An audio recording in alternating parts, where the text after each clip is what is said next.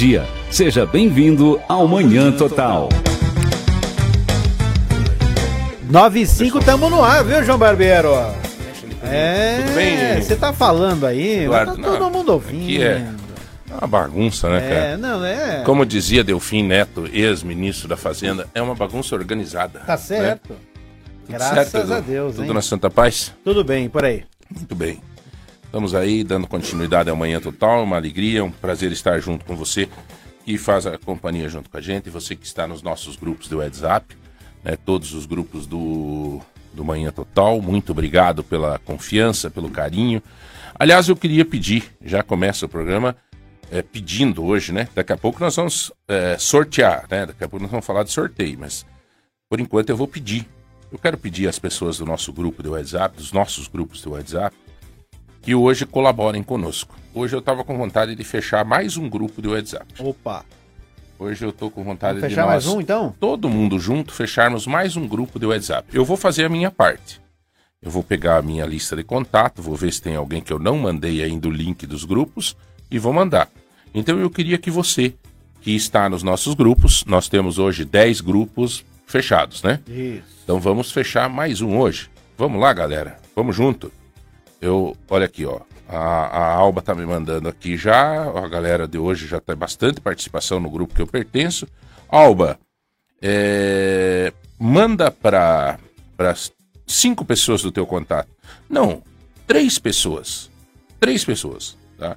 Luciana, você que participou com a gente agora também, a Flávia que está entrando, todo mundo que está entrando aqui neste, particularmente no meu, no grupo que eu faço parte, queria pedir para você, para você fazer isso com a gente, tá? A Luciana, Jennifer, é, Flávia, Rafael, posso contar com vocês? Tá aí o link, ó, já tá aí, ó. Tá em todos os grupos está distribuído esse link aí, ó, link compartilhado, diz o Rafael.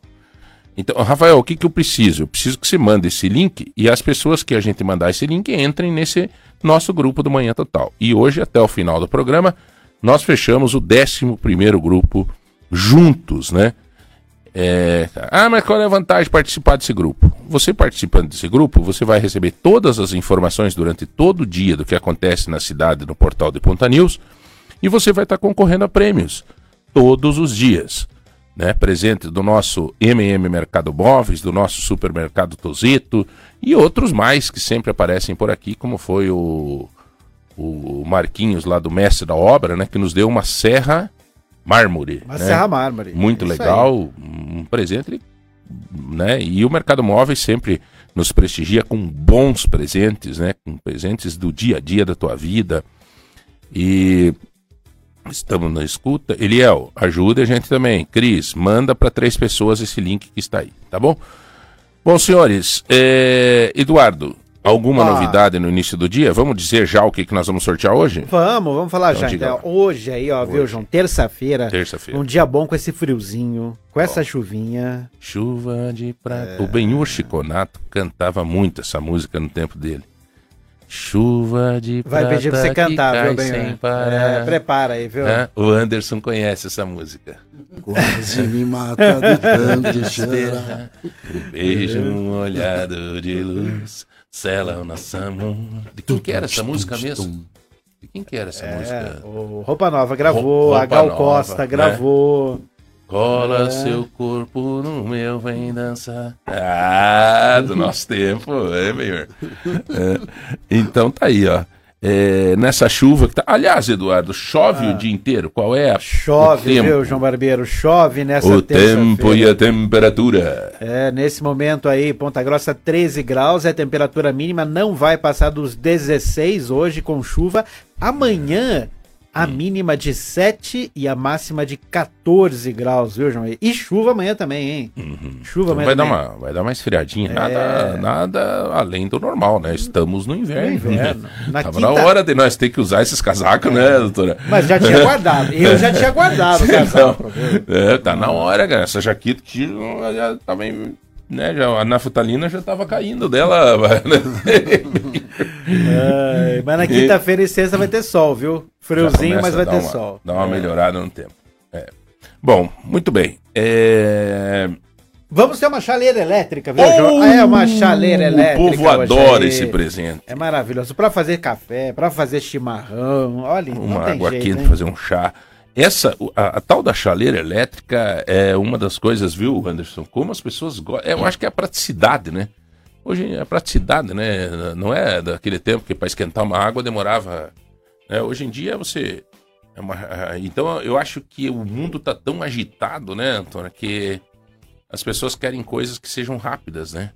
E por isso que todo mundo gosta da ideia da. Quando a gente sorteia uma, Chaleira elétrica. uma chaleira, uma chaleira elétrica. Então tá aí, Mercado Móveis atende o, o, o anseio das pessoas, né? Então eu, eu disse esses dias para Jaque, Jaque, veja aí, ó, quando a gente fala em chaleira elétrica, todo mundo quer. Então, né? Então tá aí, uma chaleira elétrica, o que mais, Edu? E aí vamos ter também, pra quem mandar a receita pra nós hoje aí, vai concorrer a 150 reais em compras lá do Tozeto. Show de bola. Então você é nosso convidado para participar conosco do nosso programa e concorrer à chaleira elétrica presente do MM, do nosso MM Mercado Móveis e 150 reais em compra da nossa eh, do nosso supermercado Tozeto. Aliás, quero agradecer o César. Ontem tivemos um bate-papo para conversar com o César Tozeto. Você sabe disso, né, Benhur? É teu amigo também. É, você tem que ter pelo menos duas horas, né? Um cara inteligentíssimo, legal de conversar, né? Ontem fui lá às 11, saí de lá uma e meia da tarde. É, conversamos muito, trocamos ideia, e a gente entra na seara da política, a gente entra na, né? E aí por diante. É, eu queria também convocar vocês a, a mandar perguntas, se você tiver alguma dúvida. É impossível que nós, que convivemos no meio da política todos os dias, nos bastidores, nós temos a obrigação de sanar algumas dúvidas dos nossos ouvintes. Então eu quero convocar vocês, mandem perguntas sobre dúvidas que vocês têm ou coisas que vocês escutaram na política. Eu não tive tempo de falar com o Edu dessa ideia que eu tive hoje de manhã tomando banho. Então, é, é, sabe aquela dúvida, Benhur, que a- a- nem todo mundo conhece política. Então tem gente que diz assim: o fulano é candidato, o cicrano é candidato. É verdade que ah, o, o, que o Joselito não vai poder ser candidato? É verdade que estão falando que o Moro lá na frente, daqui 30 dias, ele vai ter que deixar de ser candidato? Mande pergunta. Não fique com dúvida e muito menos caia na pegadinha dos malandros. Mande a pergunta pra gente que a gente vai ser extremamente fiel a você na informação. Nós vivemos isso no dia a dia, nos bastidores. A gente vive disso. O Eduardo foi comigo para Curitiba ontem, né? Nós das 19 horas em Curitiba até 22, nós transitamos ontem no meio de, de várias lideranças ali, vários candidatos, e é, nós tivemos com a Aline Sleutz, nós tivemos com o Álvaro Dias, nós tivemos com o Guto Silva, é, nesse período. Então, assim, a gente sabe dos bastidores e. Faz favor. E, e sabe dos bastidores, e além de tudo, a gente vai te falar a verdade. Do, do- da- eh, tentar sanar as tuas dúvidas. Para você não cair nesse lero-lero. Tá? É, porque é, tem muita gente desinformada. É muita gente que às vezes pega e é, diz: Ah, mas será que é, é verdade? que Porque, claro, quem quer destruir alguém fala uma mentira. Né? É verdade que o, o Bolsonaro, se ele não se eleger, ele vai ser preso? Ontem um cara me pediu isso.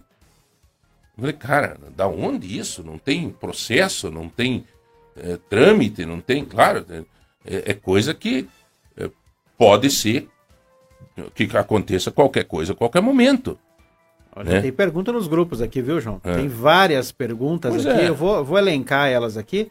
E depois Uma- me passando. é, e daqui a pouquinho a gente vai responder. A primeira, uma delas aqui, o Rafael pergunta o seguinte: por que, que o Ratinho não foi ao debate da Band? Então é exatamente isso Daqui que a a gente precisa. Mande pergunta. Mande pergunta pra gente que nós vamos tirar as dúvidas de vocês. Tá? E tem uma aí, ó. Por que, que o Ratinho não foi na, na coisa da Band? Nós já te respondemos.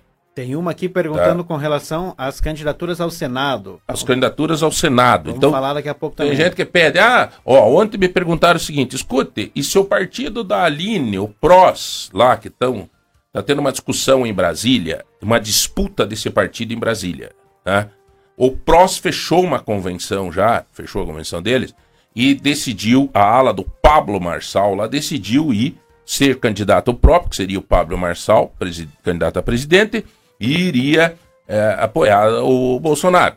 Agora o outro ex-presidente do PROS está tentando resgatar, pegar de volta o PROS na justiça, no tapetão. Daí ele vai, o PROS vai com o Lula. Ah, mas o que, que interfere na candidatura da Aline Sleutos? É verdade que a Aline vai ter que apoiar o Lula. Primeiro que jamais a Aline faria isso, porque ela é Bolsonaro roxo, desde o começo da, da vida pública dela. Aliás, uma das pessoas mais fiéis aí ao Bolsonaro. Independente do Bolsonaro tá dizendo que vai apoiar outro candidato ao Senado, é, ele não, não vai deixar de apoiar a Aline também. E, e- e, então, é, essas dúvidas que a gente quer. E no Paraná, esse, o partido da Aline vai seguir com o Ratinho e com o Bolsonaro. Isso independente da discussão lá de Brasília. Ponto, já te dei a resposta. Por que, que o Ratinho não foi no debate? É claro, porque o Ratinho está muito bem na pesquisa, estrategicamente ele achou o seguinte: se eu for no debate da Band, eu vou perder mais do que não ir. Perder sempre perde, não ir para debate. É ruim. Mas o tamanho do prejuízo que eles medem. E eles analisaram. Se nós for lá, o tamanho do prejuízo é maior. Então vamos ficar com o prejuízo menor. Tá dada a resposta. Edu, faça as honras da casa. Vamos Opa. apresentar essa galera Então e vamos vamos, tocar o barco para frente. Então tá bom, João. Dentro do nosso projeto GGPL, sempre falando de educação, nós recebemos aí convidados de garbo e elegância. Então hoje, além do Anderson, nosso companheiro do MM, que vai participar Aliás. desse bate-papo aí do- do- do- sobre educação, Anderson. Bem-vindo mais uma vez. Obrigado, irmãozinho. Tava Obrigado, sumindo. tava com saudade Tava já. sumindo, Santa pois é. Catarina, só né? praia. Veja que Só tá praia. bronzeado. Só É, praia Tá esse bronzeado. frio, né? Ah, é Tá por isso que ele tá bronzeado. Tá bronzeado. Lá em Santa Catarina, Ô, Anderson, depois o vamos que, pra que lá. esse negócio trouxe aí, cara? Uma novidade que o MM vai estar começando a comercializar, já que a nossa mascote é uma cachorrinha, nós estamos começando a vender algumas coisas de pet, né?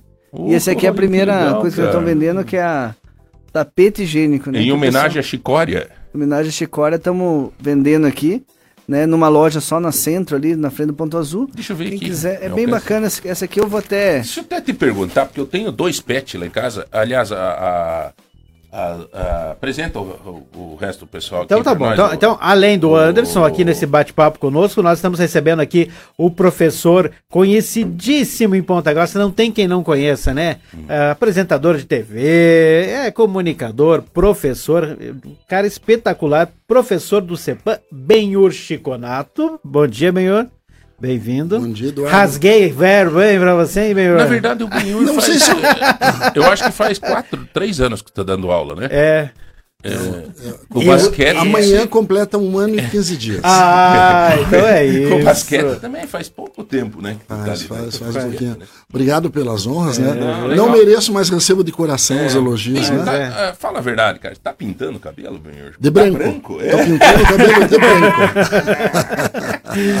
Mas é ter quem tem, aqui. né, Benhur? É, pra quem tem, né? É, tem um pouquinho ainda. É. Ainda resta. Eu ainda estou à frente de É, alguns. então. Fui amigo, hein, cara? Valeu, né? Fui amigo. E junto com Diga. o professor Benhur Chiconato, que veio bater um papo conosco sobre educação, também contar um pouquinho aí sobre essa trajetória da educação, a gente está recebendo a professora Sani de Carvalho Rutz da Silva, ela que eh, tem estudos sobre a educação, ela que é uma estudiosa de educação, professora universitária, ah, trabalha com mestrado, doutorado e também fala muito sobre o uso do celular como um meio de. Como é que se diz, professora? Mediação tecnológica. Isso. Mediação tecnológica. É, É um instrumento. Um, um instrumento de auxílio à educação, né, professora? Não sei se é- às vezes eu tenho medo que parece que atrapalha, né, professora? Às vezes sim, tem, com certeza tem alguns pontos pró e, E contra, né? É, Bom, o professora, tem cãozinho em casa, não?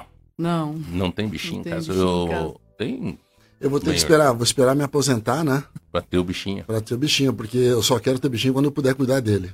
É, né? É, não adianta você ter animal e não, não poder dar atenção é para ele. É verdade. É, uma, é um crime, pra falar Não. a verdade pra você. Não, tem, tem gente, cara, que gosta do bichinho, e dá carinho e tudo, mas tem que trabalhar, deixa em casa fechado, aí chega de noite, dorme com o bichinho, brinca. Mas tá não resolve o problema na totalidade, não. Não, é, é né, Anderson? É, tem que, tem que Tem ter que dar um lado. carinho, né? Tem que estar Você junto tem- ali, é. cuidar e. Pra falar a verdade, Alimentar, é um filho, né? É um filho. Você tem? Tenho, tenho. A minha até fez uma cirurgia, tá em pós-cirurgia agora. do que, qual é a raça do teu cachorro? Meu é Lhasa. Ah, é aquele pequeno, é sensível, que tá louco. Sensível, vezes dizer, você comer alguma coisa... Castramos ela agora semana e daí ela tá em é Em 10 fase dias. de- né? Tá com, com os pontinhos aí. Não, mas tem gente, claro. A única coisa que eu reitero aqui que eu falo é, às vezes, eu tenho dois lá em casa. Na verdade, um cachorro fica um pouco com a Cláudia um pouco com nós. É guarda compartilhada, que é um Spitz dentro do apartamento com dois cachorros e um gato aí. Não dá, né? E nós temos daí um Chihuahua que fica permanentemente lá em casa, que mede 20 centímetros por 10 de altura, e, e um gato, o Tom Davi.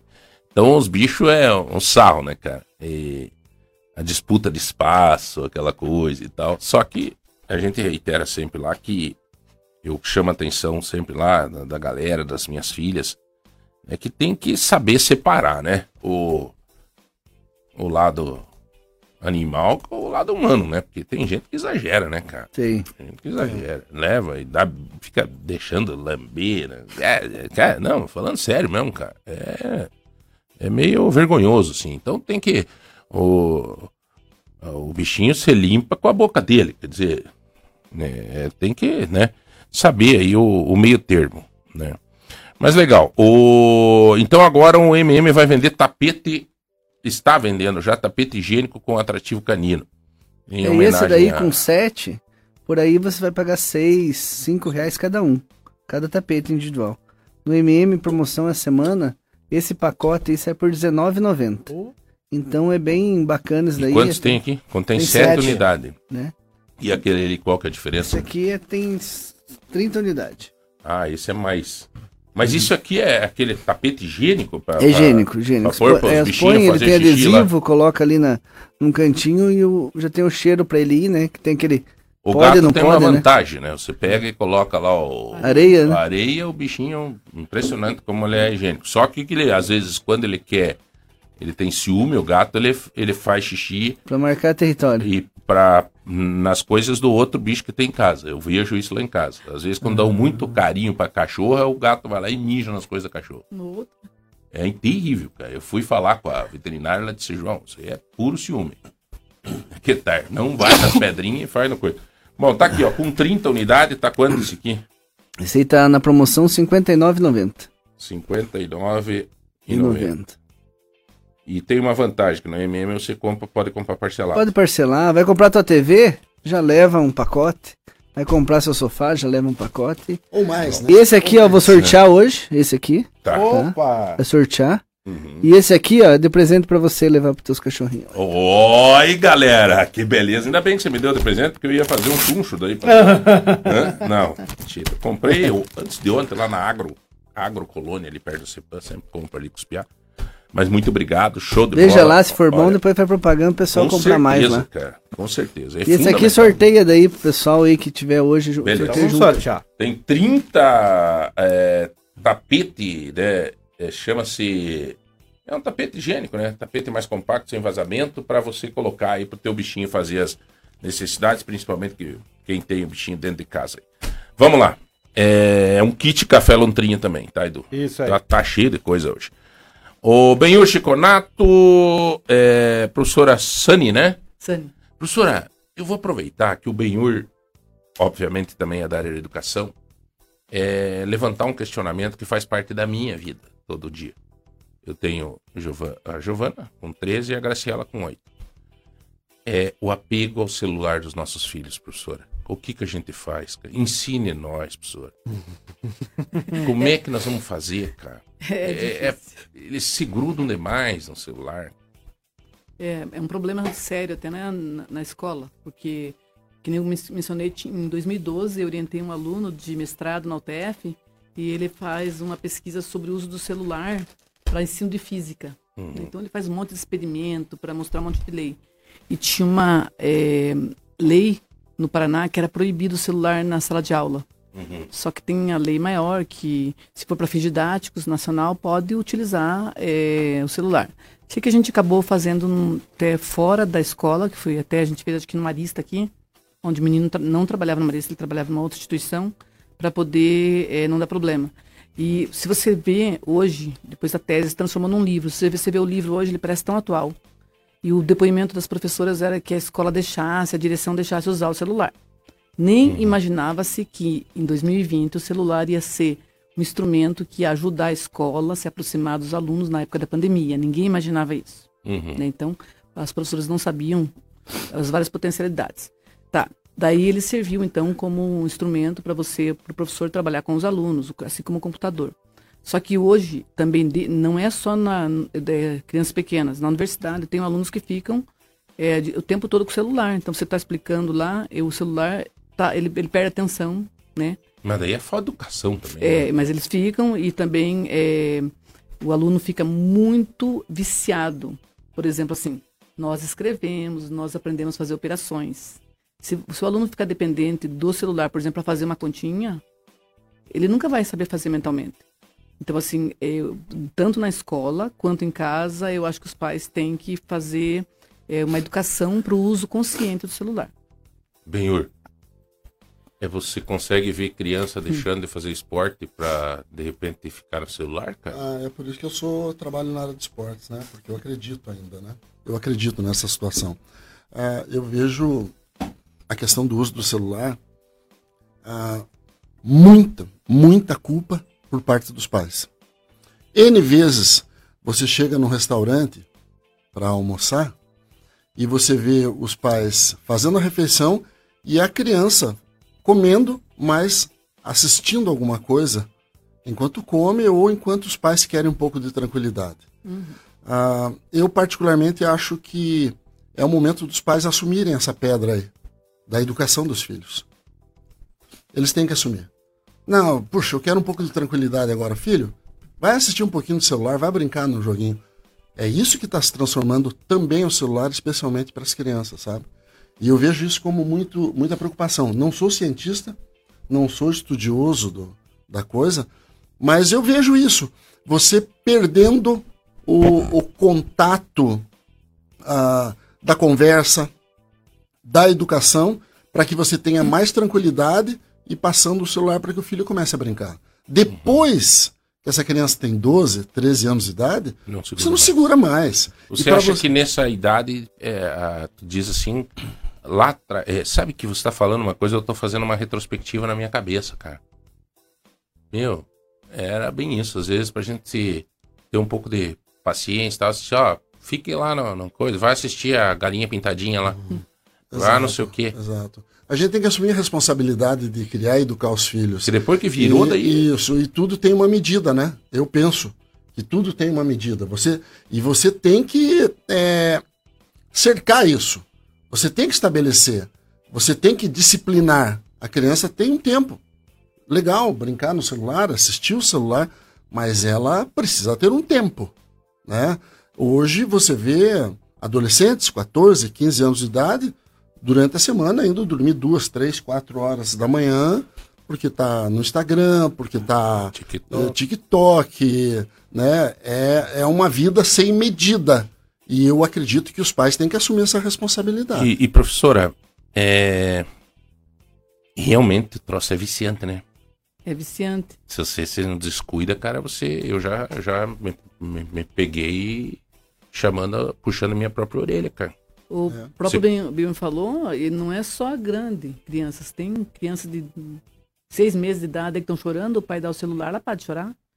Né? Então é bem complicado. Ontem eu tive no médico eh, Rogério Clemente e ele falou, Sani, eu tenho um problema de coluna, né? Tenho uma hernia de disco. Ele falou, Sani, você pode ver, esses- essas crianças de hoje em dia, daqui 10 anos, nem tudo Todos isso, vão ter. vão ter problema de coluna, É porque verdade. elas estão com a posição Postura. é, a postura e a visão. Porque é, É. quantas horas né, olhando na tela do celular. Então, futuramente, vamos ter muita gente com problema de coluna. É, inclusive ontem eu abordei isso, que eu vou trazer uma especialista eu não, você vê como a gente não se comunica dentro, às vezes, dentro da própria casa. Eu sabia que a minha sobrinha tinha ficado um ano na, na Itália, fazendo uma especialização lá e tal, que ela é oftalmo, ela é médica e fez especialização em oftalmo, e daí eu conversando com ela, uma das coisas que ela se especializou lá na Itália foi a questão da influência das luzes nos olhos. Uhum. E aí eu disse, meu Deus, ela tá em Balneário Camboriú trabalhando, Itajaí, Balneário, é, mas eu chamei que eu, na primeira vinda dela aqui, a Larissa, eu quero que ela venha falar com a gente, porque a gente já sabe dos efeitos, mas tem mais algumas coisas que eles que estudaram e tal, podem nos alertar ainda mais. Isso aí é o bicho, né, doutora? De noite ali. É... E eu vivo, eu vejo, graças a Deus, eu tô percebendo que, por exemplo, a minha filha, a Giovana de 13, a Graciela ela não tem muito apego ao celular. Mas a Gracia, a Giovana, eu tenho que, às vezes à noite eu chego lá, ela. Bom, eu acho que até por insistência de muita gente falando, ela já tá mais comportada em relação a isso. Mas eu tive problemas de, cara, chegar lá às 11h30, meia-noite, eu tava afincada lá, a luzinha acesa e. Né, coloco embaixo da coberta. Isso. É. É, existem lá, estudos que comprovam que tem gente que fala, ah, perdi o sono, vou ficar mexendo no celular até pegar no sono. Não pega. Porque a tela, a luz do, do celular, ela ativa teu cérebro e faz com que você não durma. o Anderson, sobre isso, não do é... Mercado Móveis, ele é ligado nos 420. Eu sei porque eu converso com muito gerente, converso com muito... Todo mundo adora ele. Mas eu nunca vi um caboclo que corre, trabalha e chuva e filmando os caminhão na São Cristóvão, tudo. Mas você tá sempre grudado no celular também, que nem eu. Eu, eu tenho. No, você, você né, se considera trabalho, um cara viciado? Eu tento tirar, porque é igual, agora eu tava vendo a venda, né? A gente depende de venda, de meta, não, tudo, normal, né? Normal, E a gente tem que, de repente, estar assim, pensando, vocês não têm, você tem que ver o celular para ver como tá vendo, como tá as coisas, aí é bastante loja, bastante pessoas, né? Que depende e, e infelizmente o contato hoje é o WhatsApp, né? O WhatsApp ou, ou o telefonema. Eu tava escutando vocês falar e é uma é preocupante, né? Porque antigamente quando eu era criança, a gente ia brincar com os primos, queria brincar, né? Esse dia eu fui, minha filha foi brincar com as primas, que tava com saudade, cheguei lá na sala, cada uma no seu canto com o celular. que eu brincadeira que é essa? Acho que foi a Giovana. A gente não tem esse costume da, da Giovana ir dormir fora de casa, só, né? É, mas as amigas, as cinco amigas e uma mãe entrou em contato com a minha esposa e tal, iam fazer o aniversário, daí iam dormir às cinco na casa desta, desta mãe, deste, desta família.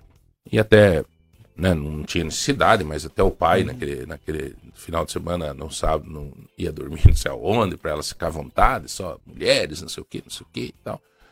E aí, eu gostei da mulher, cara.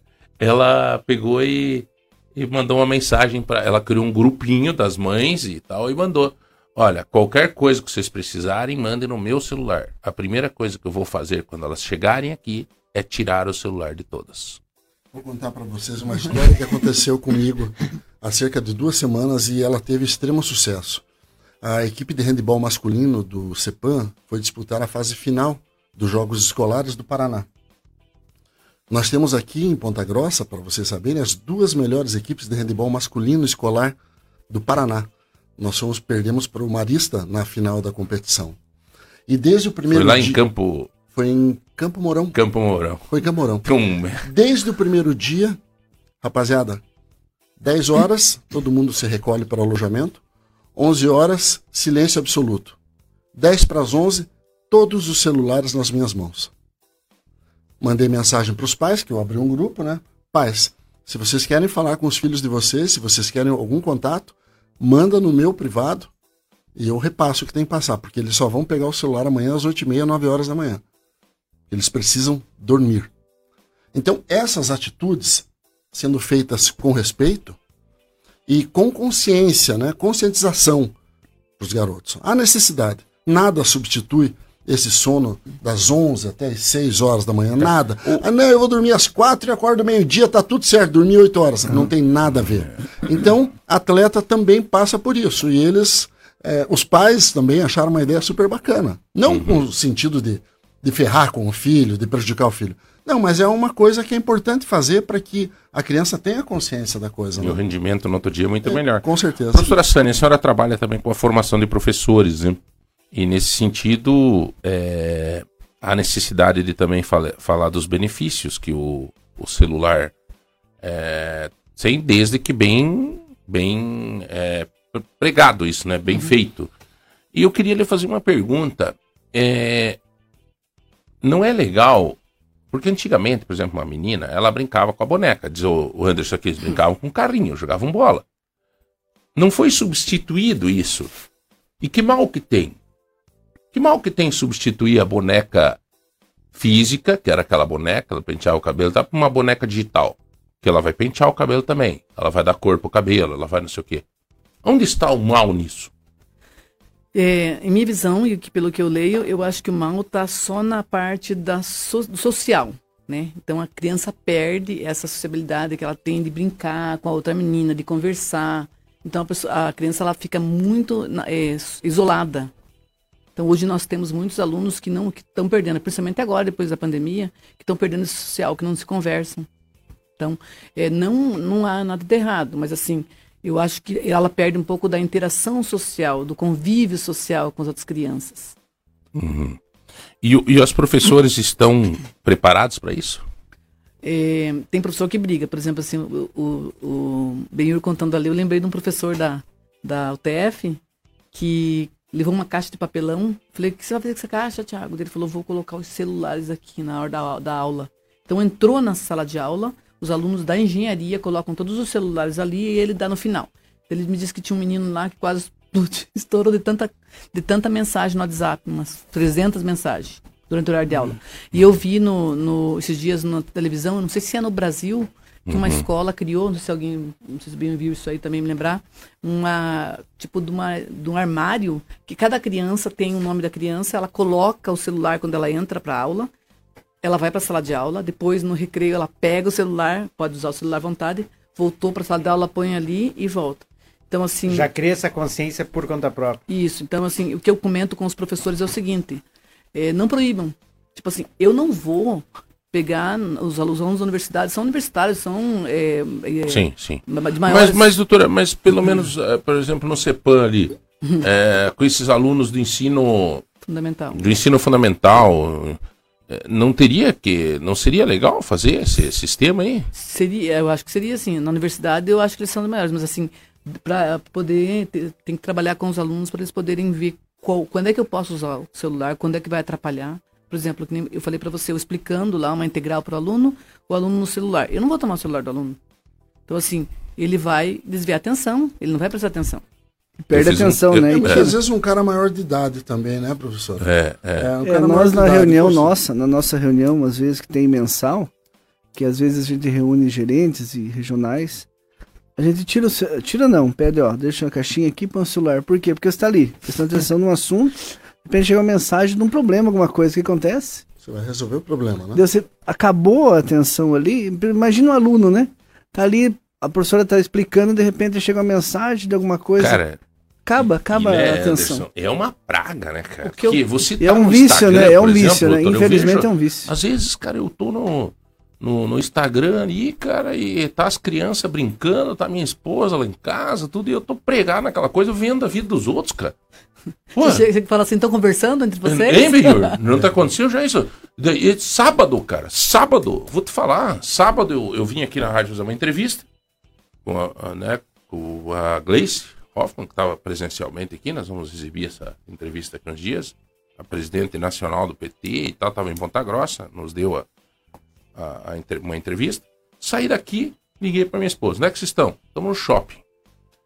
É, venha, pai, não sei o que, não sei o que. Eu disse, ah, eu vou, pai, vou só dar uma passada em casa, tava meio frio e vou pegar uma jaqueta. Cheguei em casa, encostei as costas na, na cama. Comecei, peguei o celular. Lascou, cara. Quando eu vi, cara, tinha passado uma hora e meia e eu tinha ficado nessa porcaria desse Instagram. E não fui lá curtir com as minhas filhas no sábado que eu podia. É, a gente tem que se doutrinar, né? Eu também levei um puxão de orelha ontem, fui num evento e minha esposa falou, só no celular, né? Então, às vezes, a gente não aproveita a, o momento que a gente pode aproveitar, né? É, tem hora que é, não é só policiar, questão, né? É, policiar é, mesmo. Não é só a questão de aproveitar o momento que a gente tem que aproveitar. É, o, o mau uso do celular também, ele se tornou um risco muito grande, né? É, não é raro você tá na rua e você vê a pessoa no celular dirigindo. Né? Então ele acaba se tornando também um instrumento perigoso, Aí né? tu levanta Ah, outro problema é. seríssimo, É. né? Antigamente. É pior que bebida, diz, né? A atenção é pior É, do que bebida. Não, não tenha dúvida. Antigamente, eh, eu acho que nem todo mundo tinha esse senso de urgência nas respostas, né? Eu vou falar para você que eu tenho esse defeito. Eu tenho um senso de urgência muito grande, porque eu, eu trabalho com muitos pais no CEPAN, né? Então é uma dúvida, é uma inscrição no esporte, eh, e você quer responder rápido para o pai. Então, às vezes, eu fiz uma conta Então eu não sou um pai importante pra você, não, porque você demora me responder. Não, você não, você é um caso à parte. Você é um caso. doutora, doutora, Olha só. quero, quero Tá pedir me derrubando. sobre um material o, o didático para Júnior, os... ele tá mentindo. É, mentira, Responda mentira. ele. Material didático para os deficientes. A senhora tem algumas coisas que a senhora tem, Tem eh, bastante. estudado nesse sentido. E isso ajuda muito, né, professora? Ajuda, ajuda. assim, tem bastante materiais que os alunos do mestrado e doutorado produzem depois da pesquisa. Nós temos um acervo muito grande. E materiais, por exemplo, estava comentando com o Eduardo que aju- ajudam, por exemplo, um aluno com deficiência intelectual a aprender sistema de numeração. Porque as, as- as crianças com deficiência intelectual, a grande maioria, as pessoas, vamos dizer assim, adultos também, eles não, não têm esse conhecimento da, da, do da unidade, dezena e centena. Então, se você pegar hoje uma pessoa com deficiência intelectual e ela não for letrada, você vai eh, dar, por exemplo, a nota de 100 reais e três de 5. Qual que ela vai querer? As três de 5, porque exigem quantidade. Certo. E uma aluna minha de doutorado desenvolveu um instrumento né, para ensinar alunos com deficiência intelectual unidade, dezena e centena. Uhum. E ela conseguiu Através ensinar. da, da, da tecnologia. Ela usou o da- soroban dourado, é, o nome, o nome é soroban dourado, ela usou soroban e o material dourado. Muito interessante esse material. Até é, um dia que você, se você quiser Uhum. para alguma escola, algum professor trazer é, alguma, alguma até um sorteio ou uma Aham. Não, e... doação, nós temos é. esse acervo na UTF, então eu não posso me desfazer, eh, me desfazer de todos, porque eu ganho um Uhum. digital, um dinheiro, e onde é que está o dinheiro? Tá aqui, eu comprei, os materiais estão aqui, então a gente Mas empresta. isso é muito legal, cara, porque se nós, e Benhur, você que é do meio há muito tempo, é, você foi professor da UIPG? Não, né? Não, você é, eu não, eu serviço, tive, né, eu, eu prestei serviço para o IPG com aqueles cursos à distância, né? Uhum. É que daí você vai, fica o final de semana lá, faz É, porque presencial, assim, né? se a gente aproveitasse os, Edu, os trabalhos que os nossos universitários, coordenados por profissionais Nossa, tão bons como a senhora, doutora, né, que nos dá a alegria de estar aqui hoje instruindo os nossos ouvintes, seria muito bom, né, cara? Como os administradores públicos não aproveitam, cara, esses projetos de extensão? Tem vários, né, professor? Tem vários, vários, vários. Tem outro menino meu que foi o aluno Albino, Albino Xé Júnior, não sei se vocês conhecem. Ah, Foi ex-aluno do O. Albininho. É. E É o ele, com dois metros de é, altura. ele é um cara super inteligente, super inteligente. Ele é professor da, da IPG na parte de, tecno, de eh, ciência da computação. Filho do... Dois vereadores. Filho do. Xaxim. Exatamente.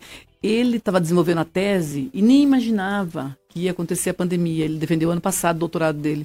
Ele fez, por exemplo, assim, se você é cego e se você eh, for ler no computador, tem um leitor de tela. Sim. É, livre não tem aplicativo que lê as equações. Então ele passa as equações como se fosse uma figura. Ele desenvolveu um software que você coloca no computador e ele vai ler equação por equação. Inclu- Inclusive ele testou na Padev. Então, assim, o, o- o- o trabalho que o, que o Albino fez, quando ele estava fazendo, ele recebia e-mails do exterior. Professor, olha, eles querem saber. Eu falei, não, não divulga nada ainda. Tua tese é tua tese, tem que primeiro defender, né? Era inédita. E ele fez um, um trabalho excelente. E continua fazendo. Ele sempre me ajuda, a gente dá palestra em Portugal. O Albino é muito inteligente. Muito. É, inteligente. é legal quando Ele você vê... inteligente no esporte também. Hein, Benhur? É legal, Anderson, quando você vê um professor falar, né? Brilha os olhos, né? É, O orgulho a- a- que o fala. orgulho Você de vê, falar é, dos seus pupilos, né? É, você cara? vê o pupilo é, de sucesso, né? A pessoa atingindo altos níveis de conhecimento, apresentando E- altos níveis de inteligência. Um Albino, Você- assim, olha. Eu, E, e qual, adoro que, Qual que foi o teu orgulho de ver um atleta teu, é, um atleta teu ser destaque na Copa Sul-Americana de Basquete? Cara, é, na verdade eles não são atletas meus. Né? Se eu fosse pegar a questão de orgulho de ver atletas meus brilhando, eu tenho pelo menos é, uns 100 casos, né? A, a questão do orgulho aí, é, que nós inclusive fizemos a matéria, são cinco alunos do CEPAM que jogam pela equipe de base do NBPG. Inclusive essa equipe está hoje é, em Minas Gerais disputando o Campeonato Brasileiro Sub-15. Uhum. É, são atletas, alguns formados no CEPAM, outros vieram para o CEPAM, porque a influência do esporte ela não é específica de um determinado técnico ou de uma determinada escola, certo? E esses cinco alunos, por coincidência, por felicidade, estão hoje estudando no CEPAM. E os cinco são titulares do time do NBPG, uhum. na categoria sub-15, né? E nós tivemos é, recentemente em Campos do Jordão uma competição denominada um torneio é, sul-americano, uhum. em que a equipe do NBPG acabou ficando com a quinta colocação. É, esse menino Miguel, ele é filho de basqueteiros. Da a Rúbia foi atleta minha, foi campeã do jogo, bicampeã dos Jogos a da. Juventude comigo. Grande, uma é, pessoa queridíssima. Né? Nossa, é, e ela é mãe de três garotos que jogam ou jogaram basquetebol e ela era esposa de um atleta de basquetebol. Uhum. Então, são crianças que nasceram dentro de uma quadra. É, os três, inclusive, foram atletas meus. Mas uhum. eu não uhum. posso dizer que hoje o Miguel é, uhum. ele é o que é por minha causa. Ele é por, por causa do trabalho que é feito lá com a garotada. E o CEPAM, ele colabora com esses garotos porque eles viajam muito. Então tem a questão de provas, a questão de entrega de tarefas, e o CEPAM dá uma colaboração muito grande. É, coloca a situação na balança deles serem atletas, né? E pondera em algumas cobranças. Isso uhum. torna o CEPAM um grande apoiador do esporte, mesmo que o atleta não seja diretamente dele, né? E nós fizemos questão de dar ênfase. Esse garoto, Miguel, ele tem 15 anos de idade, ele fez sete jogos nesse campeonato sul-americano. Em cinco dos sete jogos, ele foi considerado MVP da partida. É o jogador mais valioso da partida. No final da competição, ele foi eleito o MVP do torneio. Caramba. Além de ter sido o cestinha da competição. Então, quer dizer, Benhur. a Rúbia deve estar com. Benhur. É, Deus é bom demais, cara. Porque, professora, eu chego a me emocionar com isso. Porque esse menino, Miguel, ah. nós fizemos oração para ele. Muita oração. Eu, a minha família, eu sou muito amigo da, da família da Rúbia, da Isaura, o pai dela sempre teve muito respeito comigo, o comendador Weiler. Esse menino, ele estava andando de um quadriciclo numa propriedade, numa fazenda, e ele caiu. Esse menino, quase morreu. Ele passou por cirurgias, assim, cara, a gente. Uh, a Isaura Ligava, meu Deus, tem que transferir ele, meu Deus, vamos achar um avião para transferir. Eu ligando pro Beto Preto, outro não sei o que, outro lá não, não é melhor, é perigoso transferir ele de, de ambulância. Cara, esse, esse menino ficou sem o, o crânio, né? Sim. Sem a sem, tampa. Sem a, tampa do Ele crânio. foi salvo por um relógio. Tá. O relógio dele tinha um dispositivo que, quando acontecesse algum acidente, disparava e chamava e daí não demorou muito, chegou o socorro. Então, assim, cara, esse menino, quem via ele, é, e eu acompanhei tudo isso. Eu lembro que as minhas filhas, todo. Vamos fazer oração pro, pro Miguel. Toda noite era aquela luta, cara. E quem via ele jamais imaginava. Eu não sabia, cara. Eu vi essa matéria agora, eu não sabia, cara. Tanto que eu pedi aqui no WhatsApp pro Edu, enquanto você falava, o Miguel? O é, do acidente? Porque que eu confundi os nomes. O Eduardo me respondeu sim, que me deu um choque, cara. É. Meu Deus, eu vi esse piada por acidente e disse, coitado, esse menino nunca mais vai jogar basquete, cara. Agora você me dá uma notícia dessa, cara. É. Você veja como Deus é bom, gente. Como, como dá para superar, cara. Dá. E o esporte. Hein, é, Benhor? Você é. deve estar. Tá... Eu, eu, fico, eu, fico, eu fico muito feliz, né? É claro que é, ele é um dos casos que a gente presenciou. Eu tenho casos no basquete em cadeira de rodas, por exemplo. Ninguém em Ponta Grossa sabe disso, né? Aliás, nós já tivemos, é um nisso, nós, já, nós já tivemos aqui em Ponta Grossa três atletas da nossa cidade convocados para a seleção brasileira. E aí, diga-se de passagem, mercado móveis. Nossa, eu, eu não tenho, eu não tenho palavras, eu não tenho palavras para agradecer a, a crença que a família Paulic, em especial o Márcio Paulic, teve no meu trabalho. Porque eles iniciaram como uma coisa social em 19, mil, no, 2008? É, em 2008 eles começaram com um trabalho, iniciaram com uma coisa social. Vamos colaborar para que os cadeirantes possam jogar, brincar de basquetebol. E eu não me lembro muito bem no primeiro treino que eu cheguei no ginásio Jamal, eu perguntei para os atletas o que, que vocês querem? Vocês querem continuar brincando ou vocês querem alguma coisa a mais? E eles olharam para mim, eu quero ser campeão.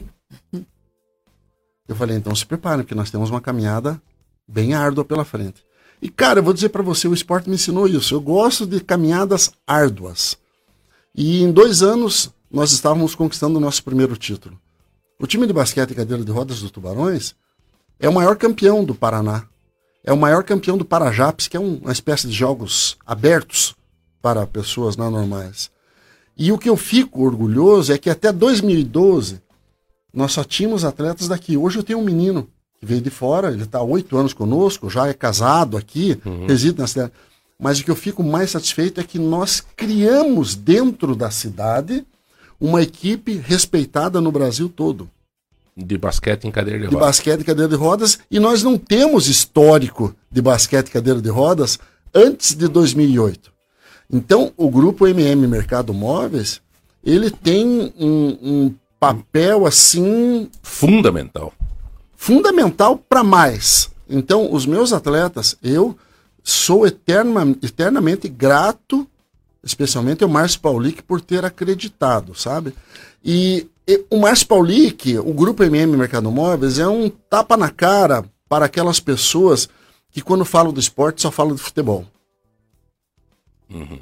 Porque Ponta Grossa não tem uma cultura voltada para o investimento no esporte de uma forma geral. E eu separo, quando a gente fala de esporte, é futebol de um lado e o resto. Eu faço parte do resto. E esse resto tem muita dificuldade de encontrar amparo financeiro do empresário. É o vôlei, é o tudo. Né? Existem trabalhos maravilhosos aqui na nossa cidade que são ignorados. As pessoas são vistas como pedintes nas empresas e não são respeitadas. Quando você vai no empresário, você quer apresentar um projeto, meu amigo, é a tua marca com a minha marca. Nós podemos fazer um negócio legal. Entendeu? Então lá no 31 de março fala, as pessoas conhecem o Tubarões. Por quê? Porque eu tenho uma pessoa que mora lá, um atleta uhum. que mora na 31 de março. Entendi. Certo? Na, na Vila Marina, tem, é. fala de basquete a, cadeira de rodas. Cara, e o basquete é uma paixão bastante do Ponta Grossense. Tem uma cultura o basquete. Tem. E daí, tem. quando você agrega essa paixão com o fato do cadeirante também, é. que tem uma sensibilidade que aflora na gente, é. a curiosidade, a sensibilidade de ver a superação, né? Sim. Esses jovens, esses cara que joga basquete também tem uma onda muito grande é, de superação, é, né? Eu acho que o esporte por si só ele tem um poder de inserção muito grande. Eu vou contar um caso rapidamente aqui com um menino que treina comigo há uns oito anos. Ele chegou no ginásio Jamal, empurrado pelo tio dele na cadeira de rodas. E eu perguntei para ele, por que, que você não empurra a tua cadeira? Ele falou, não, eu não gosto. Mas em casa como é que você faz? Em casa eu sento no skate e vou batendo o skate. Ele é cadeirante. Certo. Ele tinha dependência total de alguém para sair de casa. Quando ele saía. E ele começou a treinar comigo, deu três meses, o tio não veio junto. Eu falei, cadê o tio? Ele não. Eu falei para ele que eu vinha de ônibus hoje. É legal. Tá. Passaram-se seis meses, eu falei, ele falou para mim, professor, eu precisava que o senhor me dispensasse uns três dias aí que eu vou, eu vou assistir um, uma banda de rock aí que só tem mulher e elas são todas amigas minhas no Face, não sei o que mais. Eu falei assim, mas você vai com a família e tal? Não, não, eu vou para São Paulo, comprei passagem, peguei o hotel. Então o cara descobriu o mundo através do esporte, descobriu a confiança através do esporte. E isso, para mim, é inserção. Inserção social, é. Inserção social. É você promover a possibilidade que o cara tenha confiança em fazer as coisas. Né? Hum. E eu sempre digo, o esporte bem conduzido. Porque assim como qualquer outra área, nós temos um monte de charlatões que fazem esporte. E o de monte, né? É, eu falo assim como todas as é outras monte, áreas. Acho, Nós é. temos charlatões em todas as áreas. E na minha também tem, né? Uhum. Mas eu, graças a Deus, eu acho que eu pelo menos esforçadinho Nesse, eu sou, nesse né? um ano e meio você mostrou muito serviço, né? É, eu, tra- eu trabalhei um pouquinho. É. Benhur, há quantos anos lidando com esporte, Benhur? No esporte. Como professor? Ah, como- como professor desde 1986.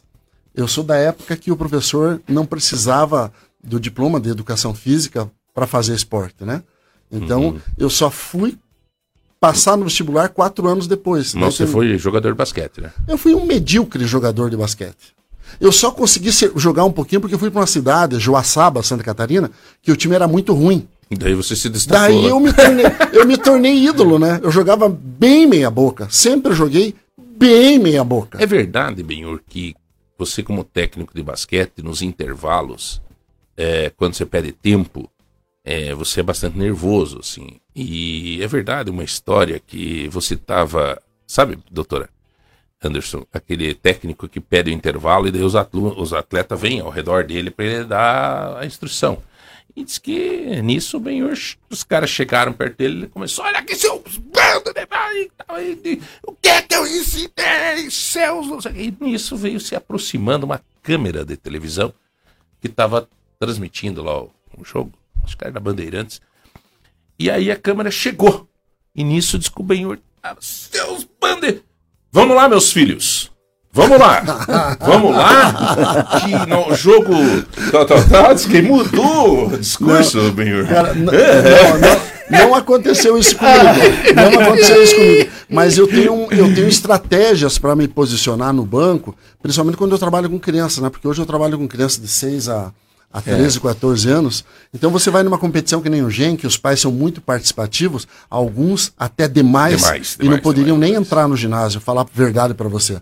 São pais que não poderiam entrar no ginásio, que são uma ameaça para a sociedade. Então, por exemplo, são, é isso. mas é verdade. Eu sei o que é isso. Eu não, eu- eu não Aí, preciso. doutora, E não preciso. E, corrigir. o pai que quiser me questionar sobre isso, eu estou aqui à disposição para falar sobre esse assunto, que eu já vi o ginásio parando para ver pai dar show xingando a arbitragem, xingando o próprio filho. Entendeu? É gente que não tem o mínimo de educação e o mínimo de cultura. Mas, por exemplo, os pais estão na arquibancada. Quando a coisa tá boa, eu fico assim de lado para eles, ou até de frente. pra- Criançada, vamos lá. Quando eu quero brigar, eu viro de costas para os pais. Vocês vão jogar ou não vão? Daí o, daí o pau tora, entendeu? Mas são estratégias. E eu, eu tô agora num período que eu tô treinando as crianças pro GEM. E eu falo para eles: a minha briga com vocês se acostumem, porque agora eu vou pegar no pé de vocês. Mas a minha briga é porque eu quero melhor, eu quero vocês vitoriosos. Então a minha briga é de amor. Igual o amor que os pais de vocês têm por vocês. É, professor, é isso mesmo. Então tamo junto. Entendeu? Você tem que explicar o que É, tá na verdade, acontecendo. assim, É, eu trabalhei no GEM, na- quando eu trabalhava no São José, nossa, era do, maratona intelectual. Meu Deus do céu, e daí tinha pais mesmo que ficavam em cima. Nossa, E o pior pai é aquele que vem cobrar e ele não entende patavina nenhuma do esporte. E ele vem cobrar. Eu já vi uma mãe entrar na, na quadra e dar um tapa na cara do árbitro. Que é isso? Na frente da criança de 10 anos de idade. É, eu vi numa disputa que teve é, de inter, interescolas, lá, acho que era o GEM também, um pai xingando a própria filha, cara. Dizendo, ah, você mexe! É um absurdo. Você idiota! Não sei o que, coitado, cara. A menina olhou assim. Nossa, cara. Eu falei, meu Deus do céu, cara. É, Olha, esse, esse assunto, GEM, ele merecia uma discussão legal, assim, para ver se a nossa cidade. eh, Tá certo que é uma minoria, sabe, Barbeira? mas é uma, o GEM, é uma GEM é de todas as escolas, né? Todas as escolas, eu tô falando, ele, ele, ele exigiria um debate para educar alguns pais, sabe? É, Fazê-los entender que as crianças, muitas vezes ali, elas estão para brincar, para serem felizes.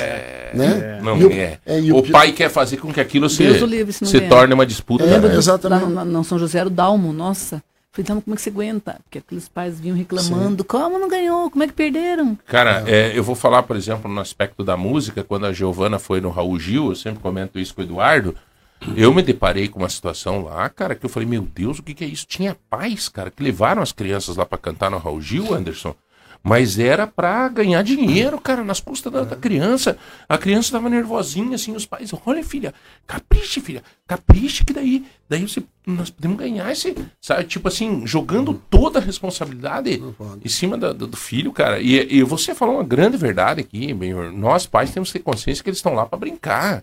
É claro que a vontade de ganhar. vencer e tal, é inerente ao jogo. Alguém tem que vencer, alguém tem que perder.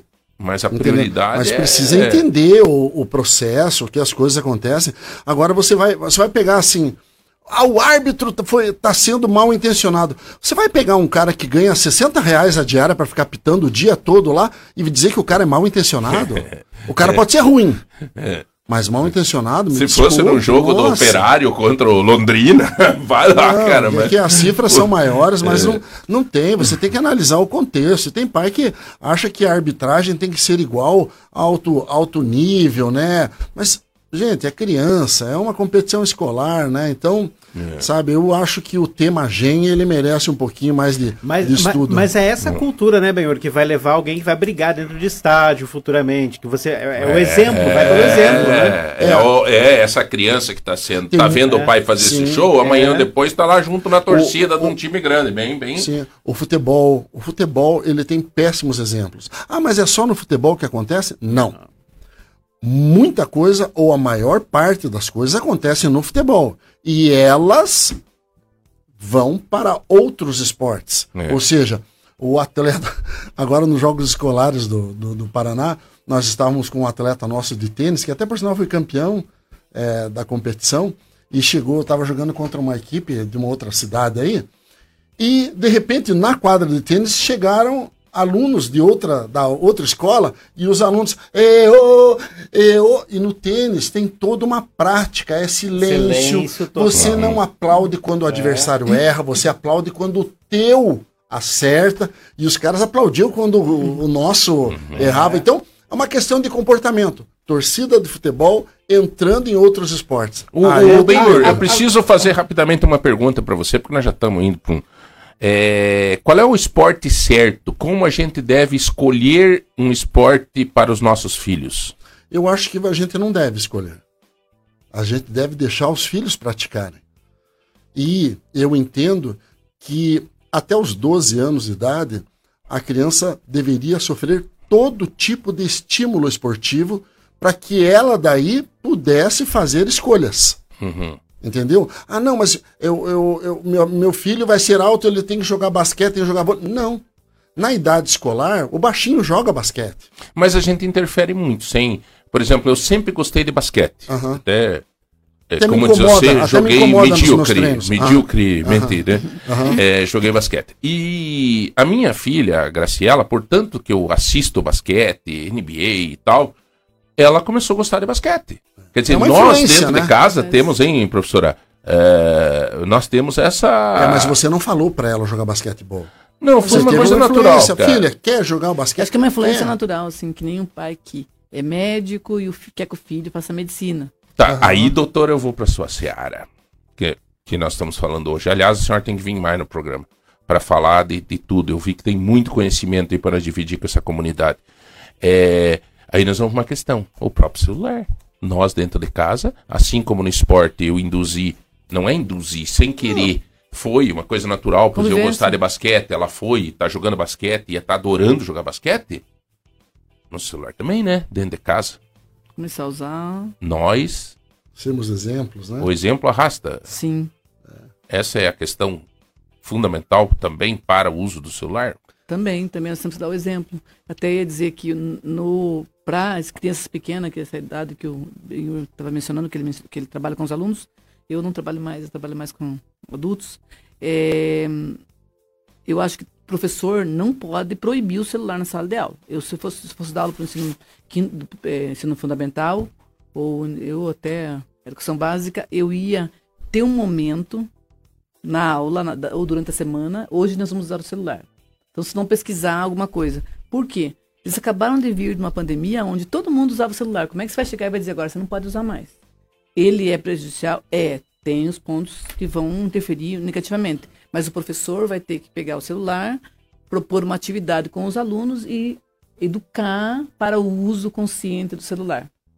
Porque como é que a gente vai dizer que é proibido se a senhora fica direto com o celular? Eu também. Eu tô aqui, eu res- resolvo tudo, tendo aluno pelo celular, tem reunião às vezes pelo celular. Né? Então, assim, eh, nós temos que dar uma educação para o uso consciente do celular. É, e eu não suporto mais esse negócio aí de, de, de reunião por. Por videoconferência. Ai, cara, eu Chega. me sinto mal. Eles vezes querem é fazer prática, hoje. né? Não, hoje eu vou fazer uma, inclusive. Amanhã eu tenho uma com o pessoal de São Paulo. É, inclusive, um dos caras vai estar em Madrid, uma pessoa em São Paulo e eu aqui. É, agora, é, nós, assim, aqui dentro de casa, né, hoje eu vou tomar um café, por exemplo, com a minha querida amiga minha, Cláudia, diretora de marketing do Cicred. Eu falei, Cláudia, nem que toque pra frente, mas vamos tomar um café junto, cara. Presencial. É, nós estamos lá no Domain tomar um café. Hoje o Márcio Paulic. Hoje eu tenho um. Mas ele. Eu falei, Márcio, vamos tomar um café, cara, mais gostoso. Vamos ali, não, vamos comer um, um, um croissant. Né, marquei, final da tarde, vamos comer um croissant lá no Domain. Vamos tomar um café. Vamos, sabe, ter essa questão de, de, de ter essa possibilidade de, de, dialogar. né? O, o, o nosso amigo aqui, Gustavo Ribas, né, tá em Brasília hoje, amanhã lá, que ele é presidente do sindicato rural, tá? ele disse, João, fizemos por vídeo mesmo hoje de tarde aqui em Brasília, eu vou ter uma folga, a gente se fala disso, nem pensar. Você volta quinta-feira, nós vamos almoçar junto. E a tecnologia faz isso, né? Porque eu tava. Você acorda, onde que você coloca o despertador? Celular. Você pega o celular. Você quer pegar, sair de casa pra algum lugar. Vou pegar o quê? Às vezes não vou de carro. Uber. Vai lá. Daí vou comer, vou almoçar, vou pedir, né? O É. celular, a tecnologia ainda faz a gente viciar mais, né? Ela permitiu muito, tipo, essa parte de videoconferência, ó. Nós na universidade fazer uma banca de mestrado e doutorado, chamar gente do- mais do Brasil. Eu, quantas bancas eu consegui fazer chamando gente do, da- de Portugal, de Nova York, dos Estados Unidos, porque era à distância. Mas assim, eu não aguento mais também banca à distância. É. Não, eu quero presencial. Eu fiz uma sexta-feira da minha aluna. Acho que fica frio, né? Não, Fica frio, fica né? muito frio. E, Ô, doutora, ô, João, falando uma Oi. coisinha que eu vou sair daqui a pouco, só falando, voltar no assunto que falou do MM patrocinar e tá apoiando o esporte, muitas coisas. Eu concordo assim porque eu tô viajo muito, né? Muitas cidades. A gente vê que tem muitas empresas que são de outras cidades, mas que não investem na, na própria cidade, no esporte, ou quer patrocinar o quê? O futebol que dá mídia, dá nome e tal. E o MM é bacana que o Miur sabe que o MM, ah, precisou lá, tá lá ajudando. Independente se vai passar na TV, se vai divulgar, Sempre. se vai trazer a marca nossa, independente disso, pelo esporte. O MM, ah, tem- a gente patrocina também outras cidades, nós temos eu agora esses dias patrocinei um, um time de veteranos do de Castro, né? Não passou em mídia, não passou em Globo, não passou em nada, mas pelo esporte, pelo esporte. O MM assim, ela não é pela mídia. Se fosse pela mídia, ela ia dar um dinheiro e patrocinar o Atlético, ou coisa que tá passando na mídia. Não, ela vai dar operário às vezes, tá- igual o João fala, operário tá ruim, o MM tá lá. Operário tá bem, o MM tá lá. Tá o basquete, tem também a patrocinamos esses dias o MMA aí do do, do Paulão ali também. Então, tudo que a gente pode fazer de bem para para a comunidade, para tudo que puder, o MM sempre tá junto. Independente da mídia que apareça, sempre tá.